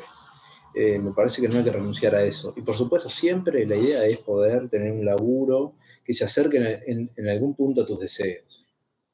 Y, si va muy en contra de eso, ya, bueno, ahí tenés que tomar una decisión, ¿no? Lo que pasa que nunca, nunca, es sencillo, todos tenemos laburos de mierda. Por lo menos pasamos por esa experiencia o seguimos teniendo laburos de mierda, ¿no? Sabes que es algo con lo que tenés que convivir. Es medio triste, pero bueno, tampoco es resignarse solamente a eso. Por eso me parece que existen espacios como Nueve Paneles o como Camandi, o como tanta gente ahora que está haciendo este, tiene que no sé, el sitio Cinerama, poner, no sé, ¿qué, ¿qué, gana ese chabón recuperando, o esa gente recuperando fanzines y hablando de fanzines y escaneándolos y ofreciéndotelos gratis? Eh, ¿no? Es, una, forma de entender la cultura y las cosas que a mí me interesan. Me parece muy generoso, ¿no? Entonces, este, no sé, si no, de otra forma, yo, todo, todo se reduce al, esquema Netflix, ¿viste? Si quieres cultura, pagás unos mangos y te tiramos toda esta tonelada de cosas, ¿viste? Entre la que capaz que va a haber algo bueno. Eh, bueno, es, inevitable que exista eso, pero también que, que, haya otras cosas, ¿no? Recuperar e, esos espacios, ¿no? No dejar que, este, que, no, que no haya terreno para eso. Por lo menos abonar el terreno, porque tampoco es que Kamandi va, va a vivir para siempre, este no es nuestro objetivo hacerlo hasta que te dé las cosas, hasta que tengas ganas de hacerlo, hasta que te sirva. Eh, así que, no sé, no sé si respondí a lo que me habías preguntado, la verdad. Este, me puse por otras cosas, es lo que me salió, pero sí, me quedé pensando en eso. Eh, bueno, son, son espacios, pequeños espacios vitales también, buscas un poco de refugio. Como las historietas mismas, ¿no? Leer una historieta, ¿no? Tomarte un tiempo, disfrutarla, y bueno, que sea un poco tu mundito privado en esos, en esos minutos que usaste. Me interesa ahondar un poco en lo que vos decías, Pablo, de esto de que, bueno, que también es un trabajo, como que, porque me parece que también tiene que ver con esto de afrontar uno con seriedad a la tarea que tiene como divulgador, capaz, este, o incluso como lector, como lector crítico. Este, hay un momento en el que, lo digo también por experiencia mía, ¿no? Esto de que, de que capaz que hago más informes porque siento que si le pongo la cabeza, eh, si hay algo que me invita al pensamiento y que eh, accedo a eso, a la reflexión, siento como que en el momento en que el chip se activa de alguna manera, le puedo sacar rédito a través de un, escrito o algo, rédito siempre como, no, claramente no económico, sino rédito personal, de, ganas de, hacer eso. Moral. Este, claro, entonces hay, hay veces que el chip es como que uno lo tiene que. Está buscando muchas, muchas veces que algo le, encienda esa. A mí, yo lo cuento eh, por experiencia mía, como que le encienda esa gana, como diciendo, bueno, voy a hablar de esto. Qué bueno esto que acabo de leer. Este, o, acabo de pensar algo que, está buenísimo. Y hay muchas veces que, no. Y eso me parece que también forma parte de, ya de la versión profesional ¿no? del trabajo. Decir, este, no, me parece que esto, esto que acabo de, leer no va y me parece que, si tengo que escribir sobre algo voy a elegir, voy a elegir otra cosa. Eso de capaz de ser más selectivo. Este, no sé qué, piensan ustedes al respecto, si, si a la hora de, capaz de leer tienen esa sensación como diciendo, esto es buenísimo para, para, para una divulgación, para un artículo, para lo que sea, o les cuesta incluso decir, como apagar ese chip, como diciendo, uy, me, senté a leer para, para divertirme un rato y ya estoy pensando en, en qué voy a escribir al respecto, ¿no? Como, como esas ansias del, trabajo. Y mira, a mí me parece que tal vez tengo que aclarar un poquito. Eh, mi trabajo como investigador no necesariamente coincide con, con mi trabajo como editor en Camandi. Por empezar, porque lo de investigador es parte de una cuestión profesional eh, y docente, pero también de intereses particulares, ¿no? Pero, y lo de editor, bueno, es, como decía eh, el otro Gonzalo, eh, una cuestión por la que vos pagás. Ni siquiera es que vos, este, a vos te pagan, vos tenés que pagar, ¿no? Para mantener el sitio, pero también por lo que implica, desde cosas muy concretas como la edición de un artículo, ¿no? chequearlo ortográficamente, que esté arreglado el orden del texto, las imágenes coincidan, los enlaces no estén rotos, que eso encaje bien, subirlo, que no te despelote el resto del, armado del sitio, ese tipo de cosas. Eh, y después sí, también, digamos, suena medio paradójico que nosotros decimos que la historieta es una zona liberada, pero después tenemos que poner ciertos eh, términos ¿no? en los que eso se hace, pero bueno, me parece lógico. Eh, no es que cualquiera puede escribir cualquier cosa sobre cualquier cosa y publicarlo así nomás, porque para eso tenés tu blog o tu página o tu, red social, sino que nosotros exigimos cierto nivel de... está liberado en el sentido que vos puedes hablar de lo que quieras. Y, eh, con respecto, siempre en conexión a la historieta, ¿no? Pero eh, sí exigimos una cierta calidad. Entonces nosotros sí podemos decir, tal cosa no me parece, o, digamos, siempre revisamos los artículos, estamos en, comunicación con los autores o con las autoras, eh, y, damos nuestras correcciones o nuestros señalamientos, este, cosas que se pueden mejorar. Otras veces no, este, por supuesto son cosas que son que, nos gustan mucho, que son, nos parecen buenísimas lo disfrutamos como... Eso tiene lo bueno de, editar, ¿no? Que lees un montón y, y, descubrís cosas que son buenísimas y cosas que no sabías ni que existían y lo podés ofrecer, lo podés compartir. en el caso de mi laburo como investigador, yo lo que me planteo, lo que me vengo planteando es que ahí llega una cuestión, me parece ética, si, si querés, que es que mm, no, no siempre lo que a vos te gusta eh, es necesario hablar de eso o convertirlo en objeto de estudio. Es casi como una cuestión por momentos tentadora porque es facilista, como bueno, de todas formas yo voy a leer esto, este, lo puedo capitalizar de esta manera. A mí me interesa la pregunta opuesta, que es eh, como investigador meterte con cosas que no te gustan o que no te interesan tanto. Eh, de hecho, me habías preguntado sobre los temas que me interesaban y, me olvidé.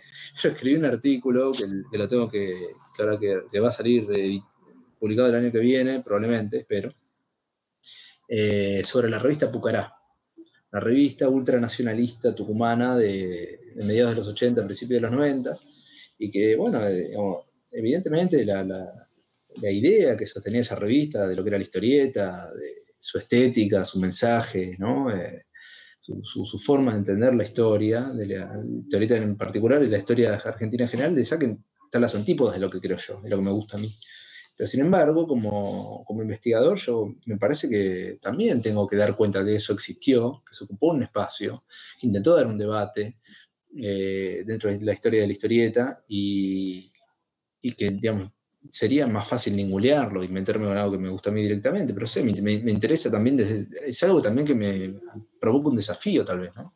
No, no estancarse dentro de lo posible, no quedarse, ahora sí se bueno, quedarte en tu zona de confort, ¿no? no sé si es algo que una expresión que ya me gusta mucho, pero este, tal vez, bueno, es eso, es tomar desafíos, este, y, en Camandi de otra manera, pero también lo hacemos, eh, hablar de Ecuatordio, por ejemplo, podríamos tranquilamente no haber hablado nunca de Ecuatordio, que no nos interesara y que nadie le importara, ¿no?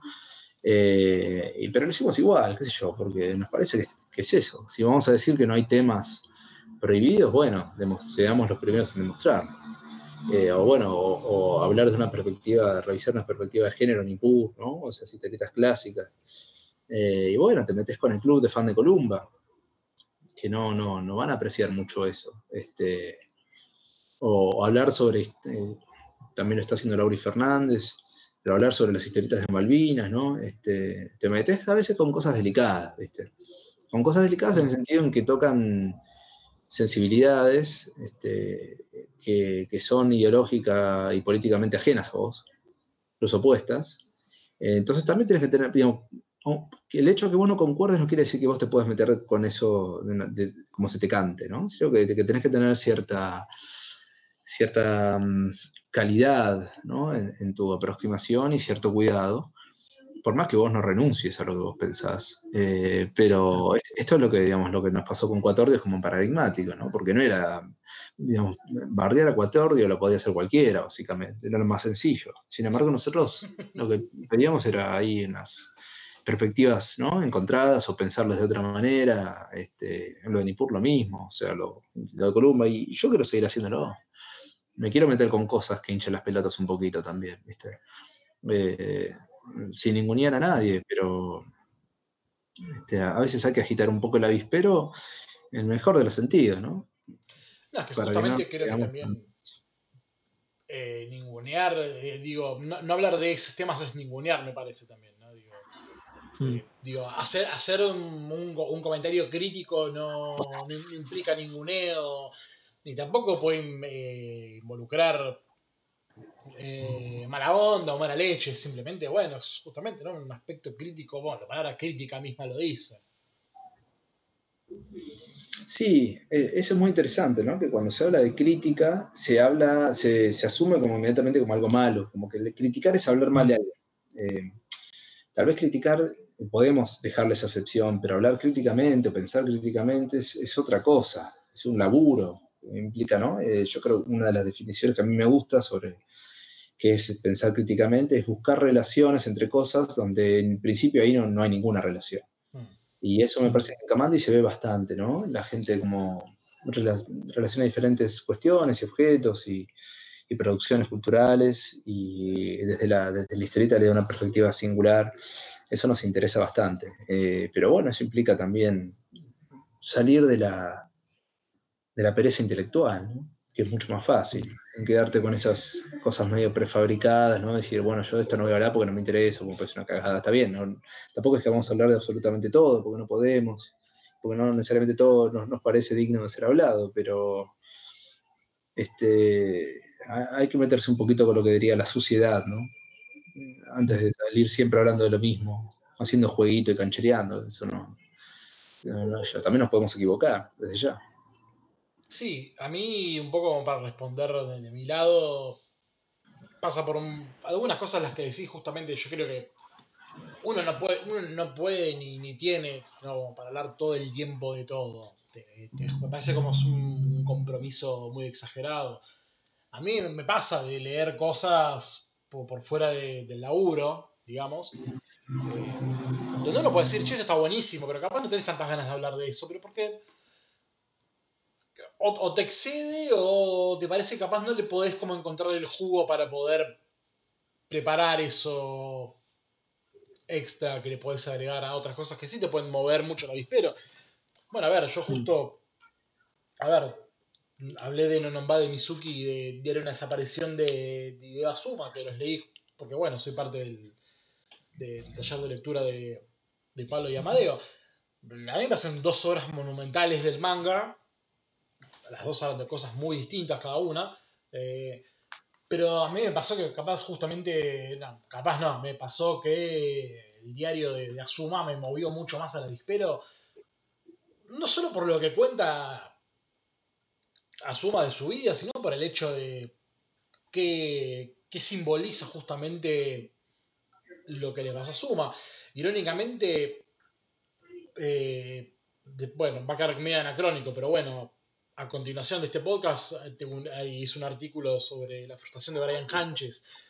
Otra historia que de una manera mucho más velada habla de lo que es ser artista y las consecuencias. Y bueno, agosto que se lo dedicamos a la metaficción, eh, elegí hablar de otro manga, que es Opus de Satoshi Kon, que habla también de lo mismo, que habla de, en cierta manera de lo que es el trabajo de manga. Y en tres obras muy distintas, eh, dos de manga y una de historieta nacional, que se habla de cuáles son los dimes y diretes, más los contra que los pro de ser un, la- un laburante a lo breche, un laburante de, la historieta. Hay algo en lo que me pasó en, la historia de Azuma que me sacudió mucho la cabeza, ¿no? De cómo uno puede reaccionar a, a extremos laborales que el tipo simplemente se le flipó la cabeza, aparte de borracho, se le flipó la cabeza y se fue de la casa familiar. Que me pareció mucho más movilizante como para investigar, o más que investigar, deducir yo, ¿no? Ya con una, casi una cuestión humanista, ¿no? Digo, sin un texto, sin ninguna pretensión epistemológica, ¿no? Es decir, ¿qué le pasa a uno en la cabeza que enloquece y se va porque simplemente le están apretando los huevos cada vez más fuerte mientras trabaja? Y bueno, por eso me pareció un, poco más relevante hablar de Diario de una desaparición que de Nonomba. Nonomba me parece una obra bellísima, muy conmovedora. Y aparte, bueno, yo capaz tengo mucha más afinidad por lo fantástico, lo misterioso que con lo, una cuestión más slice of life. Pero te agarra también un poco por eso, ¿no? Por decir, ¿qué te puede ser útil para investigar o para divulgar? Parece en este caso. Yo lo miro más como divulgación porque digo, lo único que hubo de investigación era la vida de Asuma, que un poco el manga te lo contaba, pero después era más como decir eh, lucubraciones propias de qué le puede pasar a uno en la cabeza. Porque a mí, digo, a mí también me ha pasado de sentirme presionado por mi laburo. No llegué a escaparme de la casa de mis viejos, pero bueno. Digo, Te capaste nueve paneles. eh, sí, o ni siquiera. Pero digo, qué sé yo, yo capaz mi, mi frustración es tipo sentarme a llorar o tipo grit- gritar por mi casa, ahora que estoy solo lo puedo hacer, digo, sin involucrar violentamente a nadie, pero digo, esa cosa de decir, bueno, la olla a presión la escapás por algún lado y ahí capaz sentís la identificación con Asuma y decís, bueno, puedo sentarme a escribir sobre esto. Eh, y bueno, capaz eventualmente puedo llegar a Mizuki para escribir. Y Me interesaría porque tiene obras muy buenas. Qué sé yo, a mí capaz me agarra un poco por ese lado. De qué hay de elección o no en lo que uno puede elegir hablar. No sé si un poco también lo que buscaba responder, pero bueno. Me fui, me- me fui un poco por las ramas. No, está bien. Lo- que uno, obviamente que cada uno responde con su subjetividad. Este, me imagino que, que, que yo, por la conexión que vos tenés con, la- con las obras, es como, era casi como na- natu- natural, casi, que, que, que vos escribas al respecto de eso. Pero, pero bueno, Sí. ese era el, el fin de la pregunta igual. Y también un poco eh, el hecho de, de- esto más aparte, pero creo que ya lo respondimos un poco, es qué tiene uno para decir y además me parece que es importante, es dónde lo dice, porque como bien decía, eh, decía Pablo, no vas a, obviamente que, que ese tipo de artículos, de, de reseñas o incluso mi- mis informes, me parece, no van a, me parece que no, no, no están alineados con los detrimentos que tiene, perdón, detrimentos, detrimentos no, porque parece más, más peyorativo, la, esquematización o, la manera de, de escribir que puede llegar a tener la revista Camandi. Y está bien que eso pase, está bien que haya lugares distintos eh, en los que cada uno puede decir este, tanto lo que su forma como de hablar de historieta, como también una, otro, otros lugares más que, que- que sean más especializados, eh, como, como la revista Camandi. No sé si está bien igualmente que, que- que uno publique algo en un grupo de Facebook y que lo suelten a bardear toda- todas personas que, que no, no tienen nunca que hablar en la vida eh, con esa persona. Pero bueno, ese es otro tema. Sí, eso ya pasa por la estupidez humana, que estamos exentos. Eh, Exactamente. Sí, lo que pasa que también me parece que ahí hay una cuestión, que es que nosotros con Camandi tenemos este, digamos, un espacio que está propuesto para hacer todo lo opuesto a la opinión. La opinión es, ahí, sí.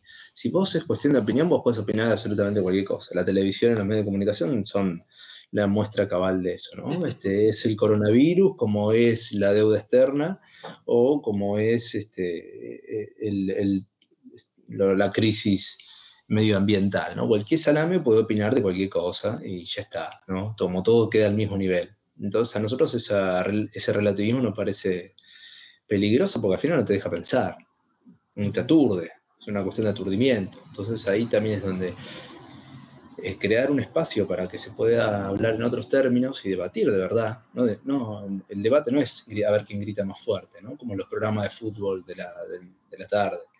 Eh, sino es, pensar críticamente, es, es escuchar al otro también, que tiene que decir.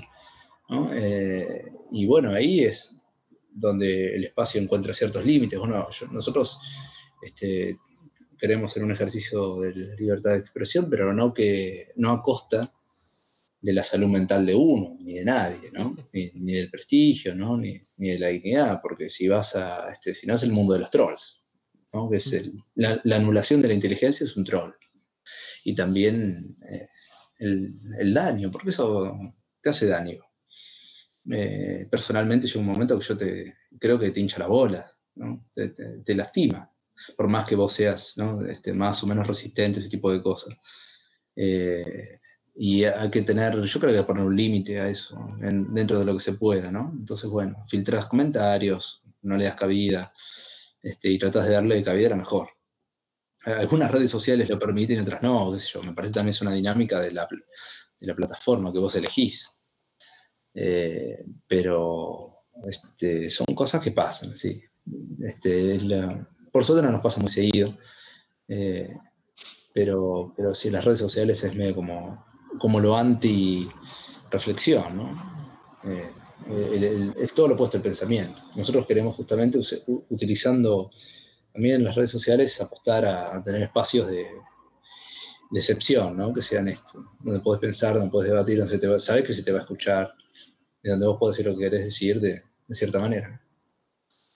Sí, además es, un tipo de contenido que, casi va en contra de toda la lógica de, de, redes sociales porque la instantaneidad, creo que ahora lo dije bien, este, todo un hilo de, datos y detalles sobre una película que cualquiera agarró de Wikipedia y colgó eh, con imágenes y hecho lindo que recibe 1.794 millones de, retweets, que eso lees uno y decís, ah, qué lindo, y ya al minuto estás pensando en otra cosa. Me parece que, es una manera también de, presentar cierta batalla cultural, capaz que es, es un poco muy como Capaz que no es la motivación, la, batalla cultural contra eso, pero sí me parece que hay un planteamiento, una puesta de posición como diciendo, mira, no somos esto, somos otra cosa. Sí, el precio a pagar es que en general no te van a dar mucha pelota. Eh, porque, bueno, eh, ya vos dijiste algo, ¿no? Hay una cuestión de casi un, déficit de atención estructural en la, lógica de lectura de las redes sociales, donde vos, te, si en cinco segundos encontraste lo que te interesaba, te, vas a otro lado, ¿no? pasás de largo. Eh, es una maquinita de, dar likes. A veces casi te encontrás a vos mismo haciéndolo automáticamente. ¿No? Y te das cuenta que le pusiste like incluso a algo que no te gustaba, se lo, se lo podés sacar, luego se lo sacás. Eh, pero eh, tal vez, bueno, la apuesta es eso, o sea, ya sabemos. Por ejemplo, en, Kamandi, sí, es lo que vos decías, este, está muy bien. hablamos de cosas que, qué sé yo, este, no, tiene que ver con una inmediatez para nada. En general no hay reseñas en ese sentido clásico. Las reseñas hay en, varios blogs, en redes sociales y, sobre todo en los periódicos. Me parece que a eso le sirve más a, los proyectos editoriales de los autores para hacerse conocidos. Tiene más llegada que lo que tendría Kamandi, incluso si los publicáramos así. Eh, pero hay algo como de, anacronismo, casi te diría, de hablar de cosas que por el momento parecen muy azarosas y que tal vez lo sean, pero poder, qué sé yo, tratarlo en profundidad y tomarte tiempo para leerlo y para pensarlo. Entonces ahí es mm. cuando vos, bueno, hay como una exigencia de entrada, que es que vos acá tenés que leer, tenés que pensar, tenés que tomarte cierto tiempo. A veces ese tiempo lo tenés, a veces no, y también a veces no, no estás dispuesto a darle ese tiempo a estas cosas. Este, mm. es medio bueno. También una, una cuestión de que no sé, es difícil calcular, aunque uno tenga sus sospechas sobre qué cosas van a funcionar mejor y qué cosas este, van a ser menos leídas que otras, ¿no? Pero también dejar las cosas ahí disponibles es que nunca sepas cuando alguien se va a encontrar con un artículo eh, a, través del cual descubra algo, le haga pensar las cosas de otra manera. Entonces está bueno también que, esté ahí, que esté disponible dentro de, lo posible. Sí, yo Me creo acordar un, un, ejemplo, perdón, hago este, este paréntesis solo que es no es para disparar ningún comentario, es para simplemente hacer un, paréntesis, que es, eh, hay un traductor de manga muy conocido, Ryan Holmberg, que, más, allá de, traductor también es académico, tiene muchas investigaciones, eh, da muchas charlas en universidades, y hace poco sacó un libro, o va a sacar creo, me parece, creo que todavía no está a la venta, sobre sus posteos de Instagram, que sus posteos de Instagram son siempre hablando sobre artistas eh, japoneses más que nada derivados de la, de la línea del, del Gekiga, entonces en cada uno de esos posteos siempre habla de algún detalle o algún aspecto que tenga que ver con un tema. Creo que uno de los más recientes tenía que ver con eh, la influencia del espacio de trabajo dentro de las obras de, eh, no me acuerdo qué mangaka, que hace poco sacó en un libro, eh, o que va a sacar. Entonces me parece que eso ya es algo como diciendo, ah, o sea, está bien, fue en redes sociales, pero también encontró una, otra vía para poder acceder a un público determinado. Es Estados Unidos, es otro mercado, son otras, eh, es otra la cultura, es otra eh, la lógica, pero me, parece, me parecía valioso nombrarlo como ejemplo de algún tipo de Estados, Unidos tiene y Canadá, ¿no?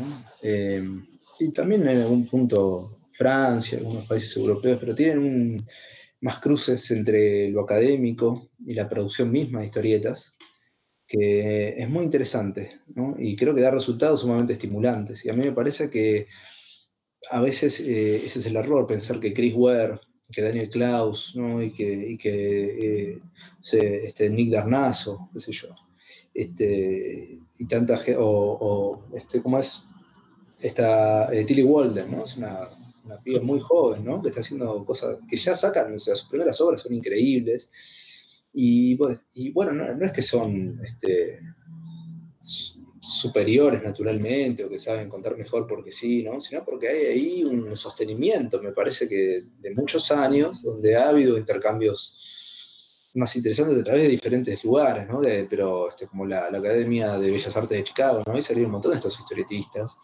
Y, es donde se mezcla, como mismo Will Eisner, ¿no? Es el tipo que, que se permite reflexionar sobre su oficio y, y, este, tirar alguna propuesta de cómo entender la historieta. Entonces, me parece que también hay, hay una cuestión de una necesidad de eh, estos espacios como Camate, como Nueve Paneles. eh, también hay una necesidad de reconstruir esos lazos que nunca se terminaron de, consolidar por, por el mismo devenir de la historia, ¿no? por lo que le ha pasado a la historieta, que es el fin de la industria y esos quiebres sucesivos, ¿no? Y también por lo que le ha pasado a la academia, que ha tenido sus propios quiebres, y a la industria editorial. Este, cuando decían hoy que tenés que para comprar algo tenés que comprar una edición española, eso pasa no solo en la historieta, pasa en la literatura. Eh, existe un montón de editoriales locales, pero el problema es que también hay una cuestión ahí histórica que me parece que nos afecta, que es la pérdida de la, la industria editorial en Buenos Aires y en el resto del país, ¿no? Eh, y la, la transna- transnacionalización de eso y eh, también la, la dinámica del capitalismo global, ¿no? Son empresas que compran otras empresas, eh, se vuelven grandes conglomerados. Entonces, te, vos para tener acceso a eso tenés que pagar mucha plata, a veces ni siquiera así podés. Este, me parece que también hay que discutirlo desde ese lado, ¿no? De, la, de qué políticas culturales podemos, eh, eh, ten- tenemos, cuáles son las que tenemos que tener, cómo podemos contribuir a que haya mejores eh, leyes o, medidas o cosas que nos permitan abrir más el juego, que haya más acceso, ¿no? Porque de pronto que ahora te pagar un libro, una novela gráfica, lo que sea, tengas que pagar miles de pesos, a mí no tiene sentido, ¿no? No tiene sentido, es... También me pregunto, bueno, ¿quiénes son los que finalmente tienen acceso a eso? ¿Quiénes leen al final la historieta, ¿no? Que, que no sea solo algo para quienes puedan pagar. Y creo que es el problema más grande, ¿no? Que, que en definitiva un poco sí, la historieta se termina convirtiendo en algo casi de una, cuestión de, de clase, en definitiva. Digo, pagar un libro hoy, que se te ocurra, historietas, incluso hasta el más barato, eh, no, no, no, ya son precios bordeantes a una luca. Eh, que bueno, qué sé yo, digo. algunos sueldos más o menos se acomodan a los valores infernales de inflación que, que tiene el país, pero bueno, digo, aún así, una luca sigue significando una cantidad de plata que, bueno, reduce un poco el, la una, una- más, más que una difusión, que la difusión sea efectiva, en el sentido de que alguien pueda decir, che, esto está buenísimo y lo puedo comprar. Y no que quede esto está bueno, pero bueno, nada, lo compraré en otro momento y capaz el momento nunca llega. O cuando llega ya te olvidaste, o pasaron otras prioridades. Ya ahí. Eficiente más que efectiva. Ya ahí es como que se, ahí, ahí es creo que donde se aplica un poco más lo- el concepto de batalla cultural, que de repente la cultura pueda ser mm, un poco me- menos cerrada y un poco más accesible a, a todos. Digo, no- que, qué sé yo, yo me puedo comprar un libro porque tengo la suerte de tener laburo, pero bueno, que el libro que yo me compro y me gusta y lo reseño lo pueda comprar otra persona capaz no tenga esa ventaja qué sé yo, ya ahí es donde me parece que el concepto de batalla cultural es más más más centrado o más correcto, no, no, más correcto, no, más centrado está bien. Eh, pero bueno, gracias Pablo, la verdad, eh, esto ha sido ultra gratificante. Esperemos que no haya terminado todo con una nota muy amarga. Creo que entre todos son buenas. No, qué sé yo, mirá, le- le- si querés le, le ponemos un poco de onda hacia el final. Eh, no, se hace lo que se puede y a mí me parece que la historieta a esta altura ya ha sobrevivido tantas cosas, ¿no? que eso también es una de las cuestiones que a mí más me, me, siguen sorprendiendo, ¿no? Eh, que es que siga habiendo gente que hace historietas y que las edita y sobre y gente que, le interesa para hablar, ¿no? Como que son esfuerzos que se sostienen a pesar de todo y, literalmente en el, peor de los contextos, ¿no? Eh, pero bueno, también eh, batallar para, para, no quedarse enamorado de esa derrota o de ese quiebre, ¿no?